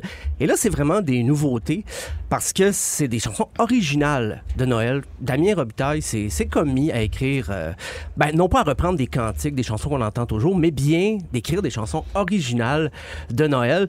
Et euh, ben, je dis original, mais son point de vue sur la fête de Noël demeure, demeure quand même dans l'esprit des fêtes plus On va écouter un extrait, la pièce titre. Bientôt, ce sera Noël. La neige tombe sur le village et laisse un tapis blanc sur son passage. Un signe du ciel, bientôt ce sera Noël. Hey, ça serait bon ça dans les commerces. Notre collègue Benoît Dutrisac qui milite pour euh, Ouais. de, la chan- de la musique 100% francophone euh, dans les commerces pour Noël. Ouais. Ça pourrait faire la job. Ça. Oui, puis ça ferait changement surtout. euh, ben, musicalement, ça demeure du Damien Robitaille. On a parfois enrobé ça de- d'arrangements qui rappellent les pièces traditionnelles avec des petits violons, des petites cloches. Mais musicalement, ça s'entend que c'est du Damien Robitaille euh, d'un bout à l'autre. Et moi, ce que- j'aime bien de l'album, c'est que je le crois sincère. Il chante Noël, mais comme un enfant. Il a vraiment vrai. l'air d'apprécier la Hmm. belle saison. C'est pas un chèque qu'on lui a remis de dire OK, enregistre des tours de Noël. Euh, c'est comme s'il avait gardé son, son cœur de tout petit. Les préoccupations, c'est vraiment les préoccupations de Noël. On se prépare, les cadeaux et tout ça. Je sais que sais, des fois, il y a des chansons anti-Noël qui sortent comme quoi on, parle du magasinage inferne, des chansons d'humour, là, surtout, là, où on critique le, magasinage à dernière minute, la cohue dans les magasins. Euh, Il n'y a pas de chanson là-dessus sur les maladies qu'on s'échange en famille ou sur les membres de la famille à qui on n'a pas le goût de parler. Non, le message qui se dégage de l'album euh, de Damien Robitaille, c'est vraiment positif. Il y a trois petites chansons en anglais, Miss Christmas, Christmas Anyway, Christmas in Prison. Donc, on- c'est Oh. Sans équivoque. Mais ce qui, est, ce qui est sympathique aussi, c'est les disques de Noël sont souvent portés par des voix fortes. C'est peut-être dû à la, la tradition des fêtes, là, où on cherche le meilleur chanteur du béni chrétien. Mais Damien Robitaille, tout décomplexé qu'il est avec ses capacités vocales, ben, lui, ça- il nous sort un ensemble de pièces de Noël sans sentir le besoin d'hurler ses refrains. Euh, c'est comme je disais, c'est du Damien Robitaille. Euh, et même, je dirais que le plus grand paradoxe là, de l'album, c'est que même si c'est des chansons originales, c'est débordant de nostalgie. On va écouter la parade du Père Noël. Au centre-ville, où le cortège défile, la foule remplit les trottoirs pour voir la star du Nord. C'est la parade, la parade du Père Noël, magie des fêtes. Moi, j'ai l'impression J'ai- qu'elle chante, les fait juste sourire. Ah oui. Ah il ouais, fait des c'est ça. Non, non, c'est joyeux, ça déborde de joie. Ah, Ah, puis non, ça. Il a l'air très inspiré, ça n'a pas l'air d'une commande. Il avait l'air vraiment... euh, ça faisait longtemps, je pense, qu'il avait ces chansons-là en tête, et puis il s'est dit, bon, ben, c'est cette année, Noël 2019, sera l'année de Damien Robitaille. Euh, dans un autre ordre d'idée, mais là, vraiment, on va ailleurs, c'est Philippe Catherine et son... La banane! Son album, et oui, La Banane, son album... Non, mais laisse-moi. Hey, ça, Non, on est dans le ton euh, de, la banane, peut-être. C'est toujours aussi déjanté, Philippe Catherine. Son onzième album. Euh, on pense des fois qu'il est musicalement, il est allé partout, mais non. il y a toujours un ailleurs pour Philippe Catherine. Euh, il aime déconstruire les codes de tous les genres de musique qu'il s'approprie, mais sans gêne. Et là, cette fois-ci, c'est beaucoup le rap. Mais il fait pas du rap euh, pour gagner ses Oh. lettres de noblesse. C'est plus parce que les paroles, là, c'est à des kilomètres du rap traditionnel, là, où on, on parle de soi, on se vante, qu'on fait de l'argent et tout ça. Non, non, non, c'est... Il déconne beaucoup. Euh, la, la deuxième chanson annonce bien les couleurs. Ça s'appelle Stone avec toi. On va écouter un extrait. Que ce soit plus entre la Joconde et Barack Obama, tu vois C'est tout ça l'extrait? Ça, c'est l'intro du, du clip. Je pense qu'on l'a pas parti à la... J'aime être avec toi. J'aime être. Imagine un monde où les animaux nous mangeraient. Ils feraient des ragoûts de nous, des soupes de nous, des Oh, burgers comme de plus envie de vivre, là. Puis c'est parce que tu vois pas le vidéoclip qui vient avec. Tu sais, les fils qu'on peut mettre sur euh, Snapchat, sur Instagram, comme juste sa face avec plein de filtres qui passent d'animaux puis d'affaires bizarres. Il s'est pas assagi, hein, Philippe Catherine, sur cet album-là. Euh, c'est déconcertant. Par moments, les, les, les paroles agençaient une musique qui sort des fois de nulle part, mais là où il s'est pas non plus assagi, c'est que euh, dirait qu'il est plus libidineux que jamais. Euh, dans une chanson, il se demande comment passer une journée sans baiser.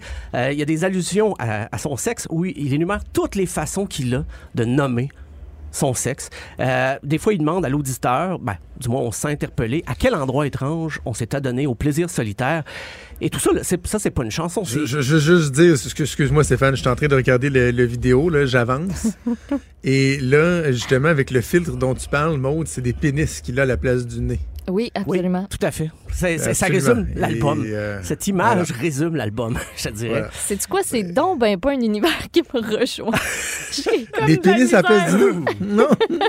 Mais Son C'est- mais- univers mais- est mais tellement ok, je- weird. je te pose une question. que- Stéphane. Oui. un gars comme Philippe Catherine, là, est-ce qu'on peut vraiment, est-ce qu'il y a des gens qui, qui apprécient sa musique ou, sais, c'est comme, ah, ah, c'est drôle, puis on veut juste être diverti, on écoute ça, tu sais. Y quelqu'un qui dit, hey, moi, j'ai vraiment envie d'écouter du bon Philippe Catherine dans mon char, mettons? Euh, oui, euh, tu parles à, un de ces fans-là. Moi, je suis un fan Ouais. de Philippe Catherine, mais malgré tout, cet, cet album-là m'a pas encore, je te dirais, rejoint à 100 Ok. Mais euh, oui, j'ai ma petite sélection, ma petite playlist de Philippe Catherine. D'ailleurs, pour les gens qui voudraient s'initier Philippe Catherine, écrivez-moi en privé, mais commencez pas par cet Je vais vous donner mes meilleures suggestions à la SQDC. C'est c'est pas Avec un bon l'album. petit muffin au son, là, et potes, là. Parce qu'au départ, on se dit, OK, c'est un triomphe de l'absurde, là, il repousse, euh, je sais pas, les limites de la liberté d'expression. Mais là, après quelques écoutes, je dis, OK, il y a, a peut-être des choses sérieuses à dire, euh, des choses profondes, mais il aborde des thèmes quand même comme l'homophobie, euh, les privilèges. C'est un peu une espèce de chronique débridée de la vie française. Puis il y a des invités étranges. Euh, Il y a Gérard Depardieu qui lui donne la réplique dans une chanson comme ça. Il y a Dominique A aussi sur une autre chanson. Mais on va écouter la chanson Blond, où il parle de son privilège d'être blond. Jamais été contrôlé parce que je suis blond. Je n'ai jamais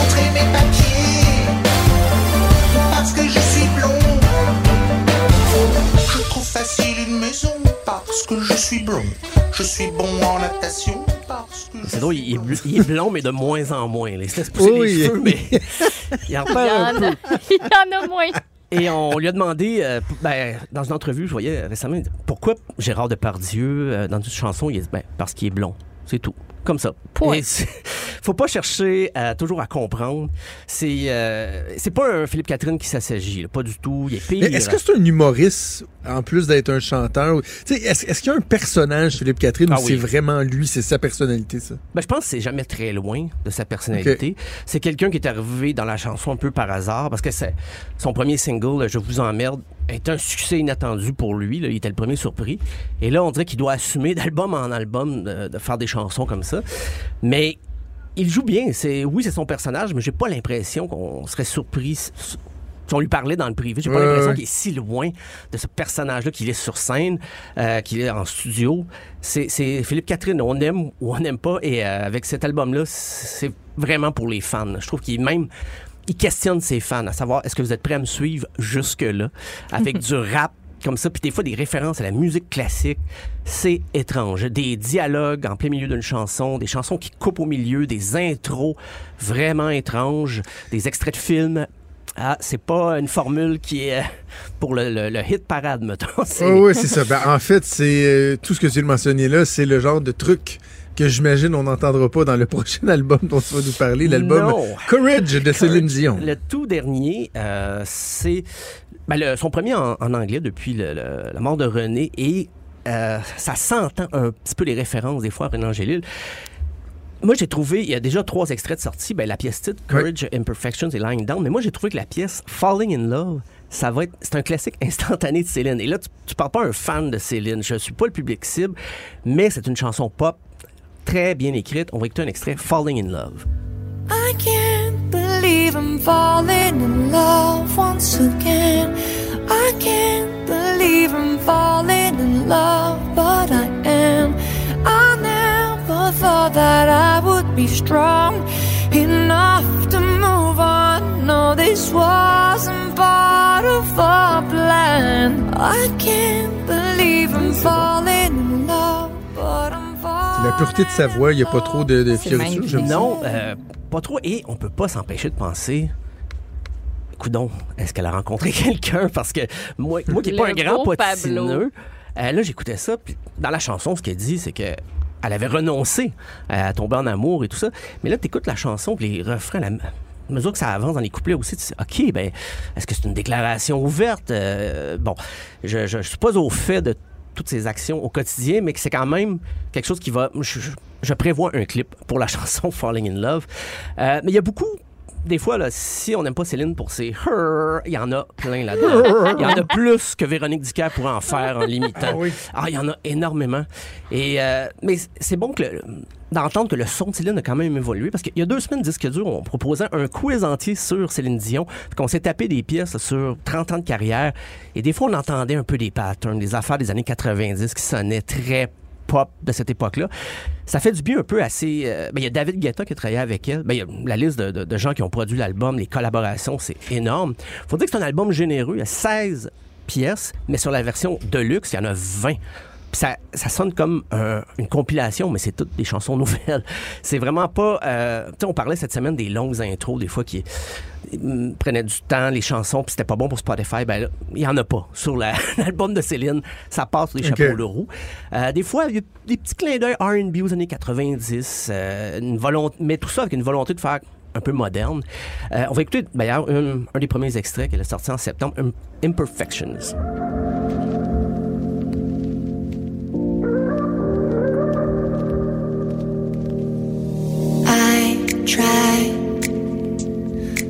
Give all myself to you. But before I can get there, got parts of me I'm trying to lose. Yeah, I got my own imperfections. Donc, au global, Stéphane, parce que je regardais les, les critiques la semaine dernière, en tout cas ici au Québec, de façon générale, étaient, étaient assez bonnes. Oui. Certaines réserves, de toi, de, de- de- de- dans sa globalité, qu'est-ce que tu en penses?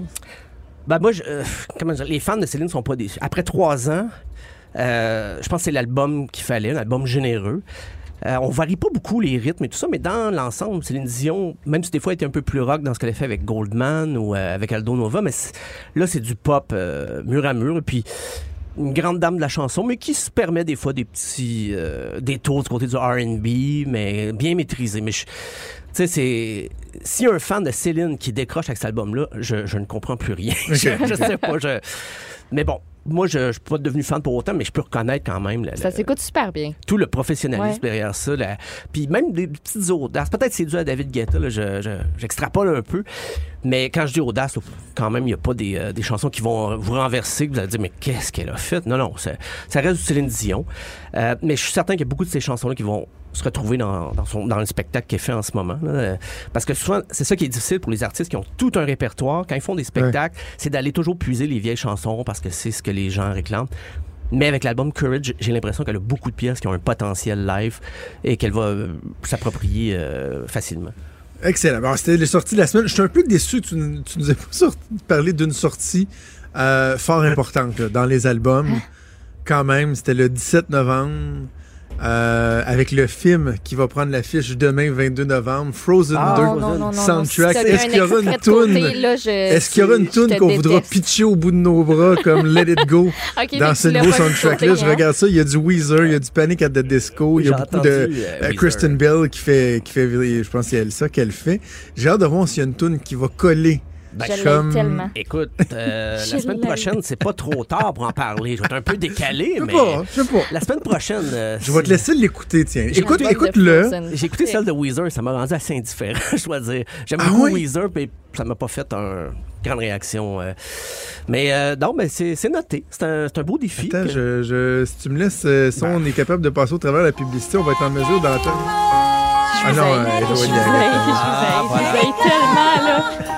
La petite fille de mes anciens propriétaires la chantait en français, en anglais et en espagnol en courant d'un bout à l'autre, Attends, ma fille, c'est comme ça. au-dessus de ma tête. Ok, hey, Joanna, attends, je vais Je mettre déteste du Weezer, Lost in the Woods.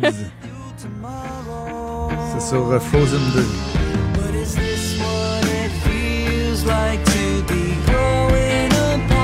C'est Weezer.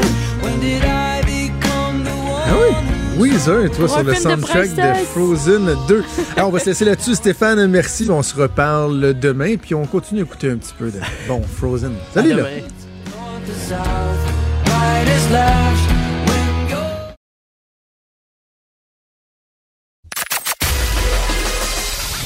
Des débats, des commentaires, des opinions. Ça, c'est franchement dit. Cube Radio. Très content de retrouver euh, mon collègue Pierre Couture pour jaser d'économie, qu'on va aller le rejoindre au bout du fil. Salut, Pierre. Salut Jonathan. On va reprendre nos bonnes vieilles habitudes de jaser d'économie ensemble à chaque semaine. Très, très, très content de te retrouver, mon cher. On va commencer avec le, le dossier Rona, qui, ben, Rona Lowe's, en fait, devrais-je dire, qui a repris beaucoup de place dans l'actualité avec l'annonce de fermeture Oui. des mises à pied et tout ça. Et j'ai envie de te lancer comme ça. Est-ce que Lowe's, l'achat de Rona par Lowe's, est-ce que c'était la chronique d'une catastrophe annoncée? Ben, c'était la chronique de deux modèles financiers, deux modèles d'affaires qui s'opposent. Euh, c'est des grosses boîtes, c'est c'est géré à l'américaine, avec peu de fournisseurs, avec des marges, parce que tu as peu de fournisseurs, ils te donnent du volume, donc tu as des marges très élevées.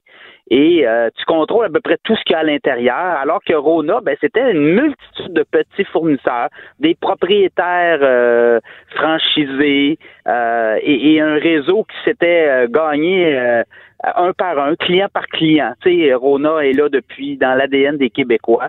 Et là, ben, t'arrives un Américain qui, lui, a une culture complètement différente, qui est à la bourse. Rona est à la bourse, mais tu sais, là, c'est des rendements très, très importants. hein. Et euh, je pense que c'était euh, le match. euh, ceux qui ont référé la vente de Rona à Lowe's, euh, je sais pas s'ils ont manqué quelque chose ou vraiment Lowe's a dit on y va pareil, on l'achète puis on fera ce qu'on on aura à faire. Là, clairement, écoutez, hier, on a annoncé la fermeture de magasins. Ces magasins-là, à l'époque de Rona, étaient très rentables. Et aujourd'hui, ces magasins-là ne sont plus rentables. Il s'est passé quelque chose entre les deux, là. Mais comment, comment, on, comment on peut l'expliquer? Parce que c'est ça, j'allais te dire, il me semble quand Lowe's a fait son, euh, euh, son due diligence, ils ont dû voir qu'il y avait des canons boiteux dans, dans, dans l'eau. Oui. Mais là, non, tu me dis que c'était rentable, ne l'est plus. Qu'est-ce qu'il y a dans la, qu'est-ce qui peut expliquer dans la façon que Lowe's gère euh, ces, ces succursales Rona-là? Qu'est-ce qui peut expliquer que ça ait périclité comme ça? Deux choses. Je, pense que les clients québécois de Rona, sachant que c'est Lowe's et que c'était un changement de culture, ont peut-être sont à l'ailleurs, clairement. Et tu as des joueurs québécois, Canac, BMR, Patrick Morin, qui ont décidé, eux, de prendre des parts de marché, Ils sont très agressifs et gagnent des parts de marché chaque jour, alors que l'autre en perd. Alors, c'est- clairement ça. Et, ce que je vois à venir, là, euh, il va y avoir encore, de- il va y avoir d'autres euh, fermetures, il va y avoir d'autres ménages auprès des fournisseurs. Lowe's arrive au Canada avec ses propres fournisseurs. Et là, il est en train de tasser des ententes qu'il y avait avec des fournisseurs québécois euh, auprès de Rona, Renault Dépôt, et on va entrer. Écoutez, on va chez Costco. Regardez Costco, combien il n'y a pas de choix, là. Tu sais, c'est, c'est, c'est des, des palettes, puis t'arrives là, t'as pas le choix. T'as pas 56 marques de, de jeans, t'as pas 56 marques de viande. C'est ce que Costco t'offre. Et c'est au prix que Costco de là, parce qu'ils font du rabais volume. Ils sont capables de négocier des très bons euh, prix avec leurs fournisseurs parce qu'ils sont uniques. Euh, même chose, Lowe's va faire la même chose là, éven- éventuellement. On va diminuer le nombre de produits dans les magasins. On va offrir euh, ce qu'ils offrent partout dans leur réseau, puis ils vont chercher des profits comme ça. Voyez-vous, Lowe's hier, les résultats financiers, c'est un milliard de profit net sur trois mois. C'est le- c'est- c'est leur, leur meilleur résultat financier. Donc le réseau américain va très bien. C'est le réseau canadien qui est boiteux. Mais jusqu'à quel point les fournisseurs québécois, eux, risquent de, de, de, de devenir des dommages collatéraux? Parce que bon, Oui. il y a des succursales qui ferment, il y a des emplois qui vont être fermés. On est dans une situation de pénurie de main-d'œuvre. On dit, bon, ben, on va, on va espérer que ces gens-là vont se trouver des emplois rapidement. Mais le problème, c'est que si ça s'étend aux fournisseurs québécois, là, ça peut engendrer un problème beaucoup, beaucoup plus important. Est-ce qu'on Oui. doit se rassurer du fait qu'il y en a d'autres comme Patrick Morin, Qui prennent, comme tu disais, plus de parts de marché puis que ça va venir compenser ou il y a un risque qui est, réel? il y a un risque. On l'a vu, il y avait un fabricant de moulures dans le coin de Granby. Je pense que c'est la semaine dernière, s'est placé à l'abri de ses créanciers parce que Lowe's a dit non, moi c'est terminé. Je commande plus mes moulures chez vous. Et comme euh, Lowe's était Rona euh, était son principal client, ben lui euh, pas 56 000 euh, façons de faire. Là. Il avait mis tous les œufs dans le même panier. Et souvent, tu sais, les grandes chaînes vont demander l'exclusivité à un fournisseur. Alors, c'est, ça peut être très dangereux. Là. Euh, euh, et là, bon, on va le voir. De plus en plus, euh, nos fournisseurs québécois devront être très ingénieux puis se revirer rapidement de bord. Sinon, ben, tu te fais acheter par ton compétiteur, puis euh, tu continues comme ça. Alors oui, ça va être à suivre ces dossiers-là parce que dans l'ADN Rona, il y avait beaucoup d'achats locaux. Hein? Alors euh, Ouais. ça pourrait continuer. On pourrait assister à d'autres fermetures ou à d'autres euh, mauvaises nouvelles, notamment du côté des fournisseurs. C'est malaisant pour Dominique Anglade, hein, alors qu'elle était ministre euh, responsable du développement économique sous Philippe Couillard. Bon, on dit que c'était pas elle qui avait euh, fait tout le gros du travail parce qu'elle venait juste d'être nommée. Ouais. Il y avait Jacques Daou, feu Jacques Daou, qui était là juste avant, mais il reste qu'elle avait dit « Oh, ça devrait vraiment être une, une bonne nouvelle, plus d'emplois. Euh, Les nouveaux dirigeants disaient « Oui, oui, ça va être... » Je me souviens encore, Pierre, d'avoir lu un papier qui avait été fait dans la presse plus, je pense que c'était un an après l'achat de Rona où on disait Eh non, mais ça va super bien, on crée des emplois. Et là, tout ça s'est effondré. Il y a bien des gens qui perdent la face suite à ça. Oui, puis c'est là euh, qui, a- mal fait. Là. Euh, on peut pas présumer lors- lorsqu'il y a une transaction de, de, savoir si la direction de l'ose va être capable d'assumer son leadership à l'intérieur d'une division canadienne. Mais clairement, depuis trois ans, c'est des mauvaises nouvelles par-dessus mauvaises nouvelles. C'est des pertes de, de parts de marché au Canada et notamment au Québec. Alors, euh, et, et c'est tout ça, ça avait été écrit dans le ciel. Hein? On l'avait dit, Investissement Québec était euh, partenaire. La Caisse de dépôt, c'est la Caisse de dépôt qui a lâché Rona. Là. C'est Ah la. Caisse de dépôt qui a donné son aval et à partir de là, ça, ça, ça, ça a complètement euh, donné le feu vert à, à l'ose pour acheter Rona. OK, parlons de la grève euh, au CN. Il y a, a des gens qui nous écoutent puis qui se disent, bah, ça me rejoint en quoi, moi, ça, la grève au CN? La réalité, c'est qu'il y a des conséquences à ça, des conséquences en approvisionnement qui peuvent toucher certains euh, secteurs assez névralgiques, entre autres ici au Québec. Oui, ben, le propane, notamment, euh, ben, même François Legault, ce matin, a demandé euh, a dit à Ottawa, il y a urgence pour le Québec. On est à 24 heures à peu près de réserve de propane partout. Les producteurs de grains, notamment, là, c'est la, c'est la période du séchage de grains. Euh, et on a besoin de propane, le, forestier, les, les, minières. Alors, c'est, ça touche tout le monde. Et là, on nous dit que même euh, ce matin, François Legault a dit à Ottawa, faites une loi spéciale ça prend, écoute, c'est quand même spécial. Là. Ben euh, le premier ministre du Québec qui invite euh, le premier ministre du Canada de faire une loi spéciale, euh, mais, mais urgence. Alors, je pense que là, on n'aura pas le choix. Il, beaucoup, beaucoup de, de, de propane arrive par les trains du CN, par l'Ontario notamment, des fournisseurs qui sont ontariens. Et là, il y a beaucoup de clients québécois qui sont nerveux. Hein. On me disait qu'il y a même des flottes de camions qui sont au propane pour, pour, pour bien des entreprises ben névralgiques. Alors, euh, les prochaines heures sont, seront déterminantes. Alors, beaucoup de monde nerveux actuellement. Est-ce que c'est pas surprenant, Pierre, qu'on ait aussi peu de réserves que ça en matière de propane? Tu disais 24 heures de, de réserve. Ça fait quand même pas des mois que ça dure, là, cette grève-là? Mais c'est ça, quand tout va bien, là, il n'y a pas de problème, hein? C'est quand ça commence à mal aller qu'on se rend compte qu'on est dépendant de, de, du CN pour le propane. Il y a des fournisseurs de propane au Québec, mais je sais pas, est-ce que les Ontariens prenaient des parts de marché importantes au Québec? Je pense que oui. Alors, il y a peut-être ça aussi. Euh, il y a peut-être eu des, acquisitions dans les dernières années, puis euh, il n'y a pas assez de Québécois dans ce secteur-là, alors qu'il pourrait peut-être en avoir d'autres. Euh, mais tu sais, les producteurs de, de pétrole puis de gaz, ça vient de l'Ouest aussi, en canadien. Alors, il y a ça aussi on est dépendant, c'est le Canada quand même, là. C'est notre beau grand pays. Alors, euh, je pense que ça met en relief là, euh, notre fragilité sur certains approvisionnements. Intéressant ce que tu dis. Il y, a, il y, a, comme un parallèle à faire avec la gestion de nos finances personnelles. C'est quand ça va bien, tu y ah penses pas à t'en mettre de côté parce que ça va bien. Là, c'est quand ça va mal que tu dis j'aurais dû m'en mettre de côté. Faut être prévoyant. Euh, autre, autre, secteur qui, euh, qui va mal, euh, c'est chez Groupe Capital Média. Évidemment, euh, je le dis souvent, Pierre, on a une pensée pour, pour nos collègues des quotidiens oui, tout à fait. du Groupe Capital Média. C'est pas évident. Eux pensaient qu'il y avait un, modèle sélectionné, le modèle de, de, de, coop qui était pour faire foi de tout, qui était l'espèce de, d'espoir, si on veut. Là, finalement, avant même que le gouvernement annonce officiellement la voie retenue, il y a de l'eau dans le gaz, Desjardins qui est plus là, la FTQ qui dit si Desjardins est plus là, plus sûr que je vais y aller, il y a vraiment rien de réglé, là. Non, non, hier, le syndic a dit euh, au juge euh, qui accordait le, prêt de 5 millions d'investissement Québec, ben nous, on préconise euh, le, projet coopératif, hein, puis le principal créancier, de, de, de, de Groupe Capital Média, c'est Investissement Québec, hein, avec un prêt de 15 millions notamment. Là. Alors, écoute, euh, Desjardins n'est plus là, le fonds FTQ, il sait pas, il manque 5 millions. Total tout, là, ils ont besoin de 21 millions pour relancer le groupe Capital Média. Il y aurait 16 millions d'assurés. Il manque 5 millions, il y a deux Desjardins, il y a avec un 2,5, puis euh, le fonds FTQ 2,5. Là, maintenant, qui va prendre, qui va assumer ça? Ça prend dans le fond, euh, le fonds FTQ dit si c'est pas Desjardins, ça prend une autre institution financière solide qui veut y aller.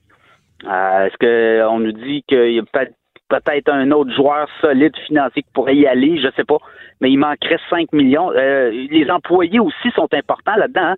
Chaque employé va fournir 2000 dollars par année dans la ah coopérative. On va aller chercher quasiment 700 000 dollars comme ça par année et on pense aller chercher plusieurs millions de dollars sur cinq ans. Et euh, mais c'est pas fait là. Euh, ils ont jusqu'au 16 décembre euh, pour essayer de trouver le 5 millions manquant. Et soyez assurés que ça, il y a des téléphones qui se font actuellement. Ben Investissement Québec reprend, repasserait hein, 2,5 millions dans l'aventure. Alors, euh, pourquoi pas? On a, on a déjà mis 15, puis euh, le ministre Pierre Fitzgibbon a reconnu que cet argent-là, il faisait un X dessus. Là, il savait qu'il ne récupérerait pas. Et là, on parle d'en mettre davantage. De ton œil de, spécialiste en économie, quand tu regardes le montage qui est fait, euh, connaissant le contexte, les prévisions, est-ce que ça te semble tenir la route? Ou ça a l'air très fragile, même s'ils réussissent à aller chercher 5 millions manquants? Là? Ben, la grosse dépense de Capital Média va être le salaire des employés. Alors, si tout le monde consent de baisser leur salaire puis de donner 2000 dollars par année, ils pourront peut-être leur donner un tour de roue à un moment donné, là, si ça, ça se met à mal aller. Mais je pense que la grosse dépense est là. Tu vois, la première année, ils prévoient perdre plusieurs millions de dollars, c'est-à-dire 2020. Et après ça, on abandonne le papier pour avoir une édition seulement le samedi avec du numérique. Alors, c'est ça aussi qui s'en vient. Euh, Est-ce que c'est viable? Euh, ça va prendre euh, une conscientisation au niveau des annonceurs locaux, ça va prendre une conscientisation au niveau des annonceurs euh, nationaux aussi. Euh, écoute, leur plan d'affaires semble, en tout cas, ceux qui veulent aller là semblent avoir des, des, des, des comme être positifs là, par, par, rapport à ça. Mais c'est pas une industrie qui va bien c'est très difficile actuellement. Il y a le crédit d'impôt aussi qui va les aider. Là. Euh, on parle de 50% sur la masse salariale. Ça, c'est quand même gros là, comme euh, dépense. Donc, je pense que le, gros de la dépense, écoute, ça vaut un dollar. Les deux les deux groupes qui voulaient acheter Capital Média ont offert un dollar. Le ben syndic a pris euh, a pris le, modèle de coopérative parce que c'est les employés qui vont être au cœur de cette relance-là. C'est les salaires des, des employés qui vont être là. Écoute, ils perdent un million par mois actuellement. Alors clairement, il va y avoir des compressions importantes à faire et on pense euh, pouvoir s'en sortir d'ici quelques années. Là. On va terminer sur une note positive après quelques nouvelles euh, négatives ou préoccupantes. Il y a une minière québécoise qui lance un projet qui est, mon Dieu, qui semble vouloir être rentable ou qui génère euh, des investissements importants en tout cas. Oui, en Abitibi, près de Rouen-Noranda, la minière Monarque projette 464 millions de mines d'or. On relance une vieille mine d'or. On a retrouvé, en fait, euh, c'est un site qui avait été abandonné.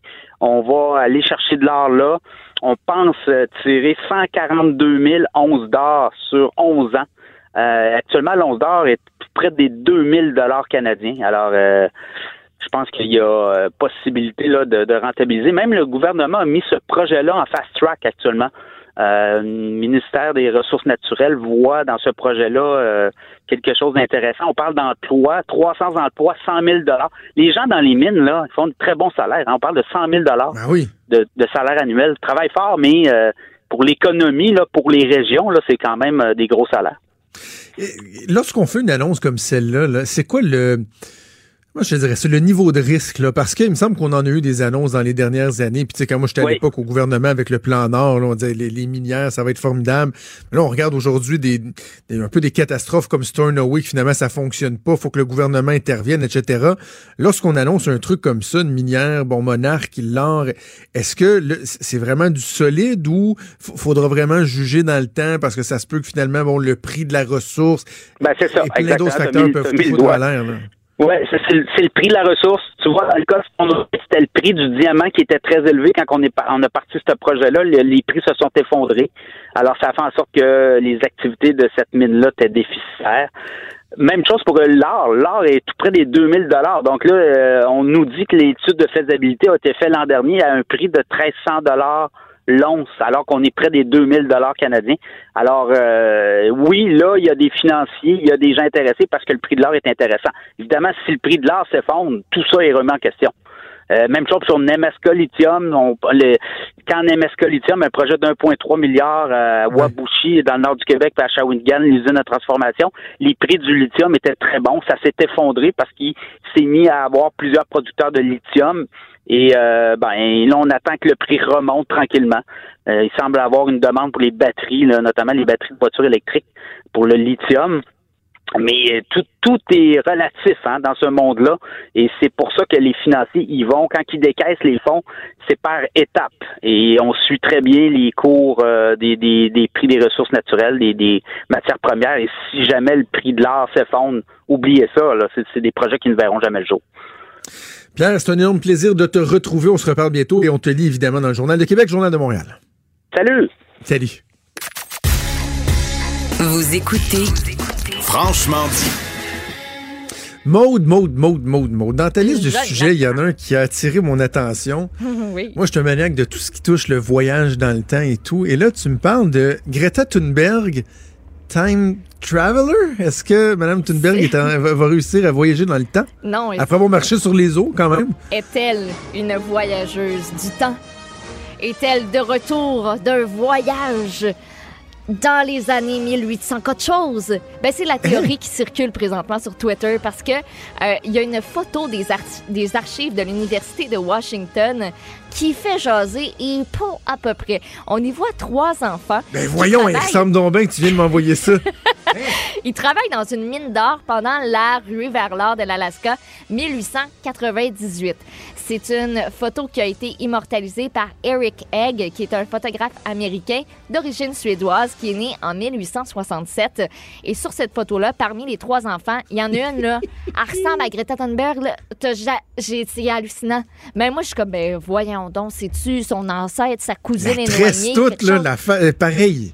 En plus, avec la petite tresse, la face, les traits, euh, tout, se ressemble. Ça fait que là, les théories sont parties sur Twitter. Il y en a qui disent peut-être qu'elle vient du futur, puis que là, elle a été renvoyée à des moments clés de l'histoire pour stopper le changement climatique. Fait que ce serait peut-être pas la première fois qu'elle fait ça. Euh, il, y en a un, il dit, entre autres, un internaute, Monsieur Spielberg, achetez les droits pour faire le film de voyage dans le temps de Greta Thunberg.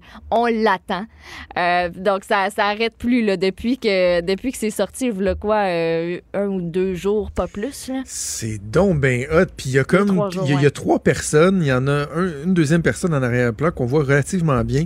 Un troisième qui a la face toute floue. Oui, il y a comme un chien aussi dans le background à gauche qu'on n'est pas capable de. pas de- remarqué, de- ben oui. Oui, oui. Mais on dirait qu'il n'y a pas de face. C'est comme s'il avait pas voulu être sa photo puis il avait fait euh, blurrer sa face. Mais elle, c'est vraiment bien défini. On jurait que c'est Greta Thunberg. Ouais. Comme c'est fascinant. C'est une photo qui est tirée de vraies archives, là. C'était c'était au Yukon. Puis, ben, on a peut-être retrouvé une ancêtre de Greta. OK. Hey, avant de se laisser, j'ai une obsession moi, pour l'opération pour les yeux, là, étant euh, extrêmement myope. Je voudrais vraiment me faire opérer, mais j'ai toujours des pensé, hein, craintes. Puis, oh non, mais j'y pense toujours. Et, et là, il, quoi, il y a Lazek MD qui est, un, qui est dans le trouble, qui est pourtant une référence en, en la matière? Oui, euh, une demande d'action collective qui est partout au pays. Euh, ce serait pour ne pas avoir bien prévenu les clients des risques qui sont associés à l'opération de correction de la vue. Oh. Euh, le gars qui a parti ça s'appelle Christopher Ouellette. Puis lui, ben, c'est à cause qu'il a vraiment eu une mauvaise expérience qu'il a démarré ça avec l'aide de l'avocat montréalais Joé Zoukran. Lui, il a subi une intervention pour corriger sa vue en 2015, puis il était convaincu que les risques étaient minimes, puis il dit qu'on lui aurait assuré que toutes les complications possibles, c'était mineur, c'était traitable, donc il n'y avait pas de quoi s'en faire en gros. Mais quelques mois après l'opération, en 2016, a commencé à ressentir de bonnes douleurs. Euh, il y avait des nerfs endommagés qui envoyaient de faux signaux à son cerveau. Euh, ça faisait comme des sensations de brûlure, de picotement. C'est rendu qu'il tolère mal le soleil, mal les écrans électroniques. Lui, il dit qu'il a dû arrêter de travailler, il a dû changer de domaine, puis qu'il y a une chance que Hmm. sa blonde était là pour l'épauler parce que peut-être qu'il serait pas ici pour en parler. Euh, ça s'appelle la, né- la névralgie cornéenne. Donc, tous les gens à travers le Canada qui peuvent s'inscrire. Il y a deux types de personnes qui peuvent s'inscrire. Ceux qui ont subi l'opération sans avoir été avertis de tous les risques au préalable et aussi ceux qui ont développé, comme lui, la névralgie cornéenne. Euh, la demande d'action collective doit être autorisée par un juge. On va analyser la situation, puis après ça, ben, on pourra euh, procéder. Puis le recours, OK. on réclame jusqu'à environ 430 000 par personne, mais on va pouvoir y aller au cas par cas. Puis moi, j'avais demandé à mon optométriste, j'étais comme, ben, ça vaut-tu la peine? Est-ce que je devrais, je pourrais? Elle dit, tu sais, Maud, c'est pas pour rien hein, que les optométristes, on le recommande pas nécessairement d'emblée. Elle dit, tu sais, c'est tes yeux, t'en as deux, puis c'est une fois qu'arrive quelque chose, ben c'est terminé. Ouais, c'est ça, mais l'optométriste en même temps ne veut pas a- perdre ben oui. de, de Non, job. je là. sais, Les mais- ophtalmos diraient peut-être des choses différentes, mais en tout cas, euh, Ouais. c'est quand même un pensée bien. C'est une décision qui comporte certains risques. On va suivre ça assurément. Maude, déjà euh, plus de temps. Merci beaucoup. On se bye. retrouve demain. Merci Oui. à Joanne Henry à la mise en onde, à Mathieu Boulay. L'excellent Mathieu Boulay à la recherche. Euh, Moi, je m'en vais faire un petit dodo. Je vous souhaite une excellente journée. Puis on se donne rendez-vous demain à 10h. Ciao. Cette émission est maintenant disponible en podcast. Rendez-vous dans la section balado de l'application ou du site cube.radio pour une écoute sur mesure en tout temps. Cube Radio, autrement dit. Et maintenant, autrement écouté.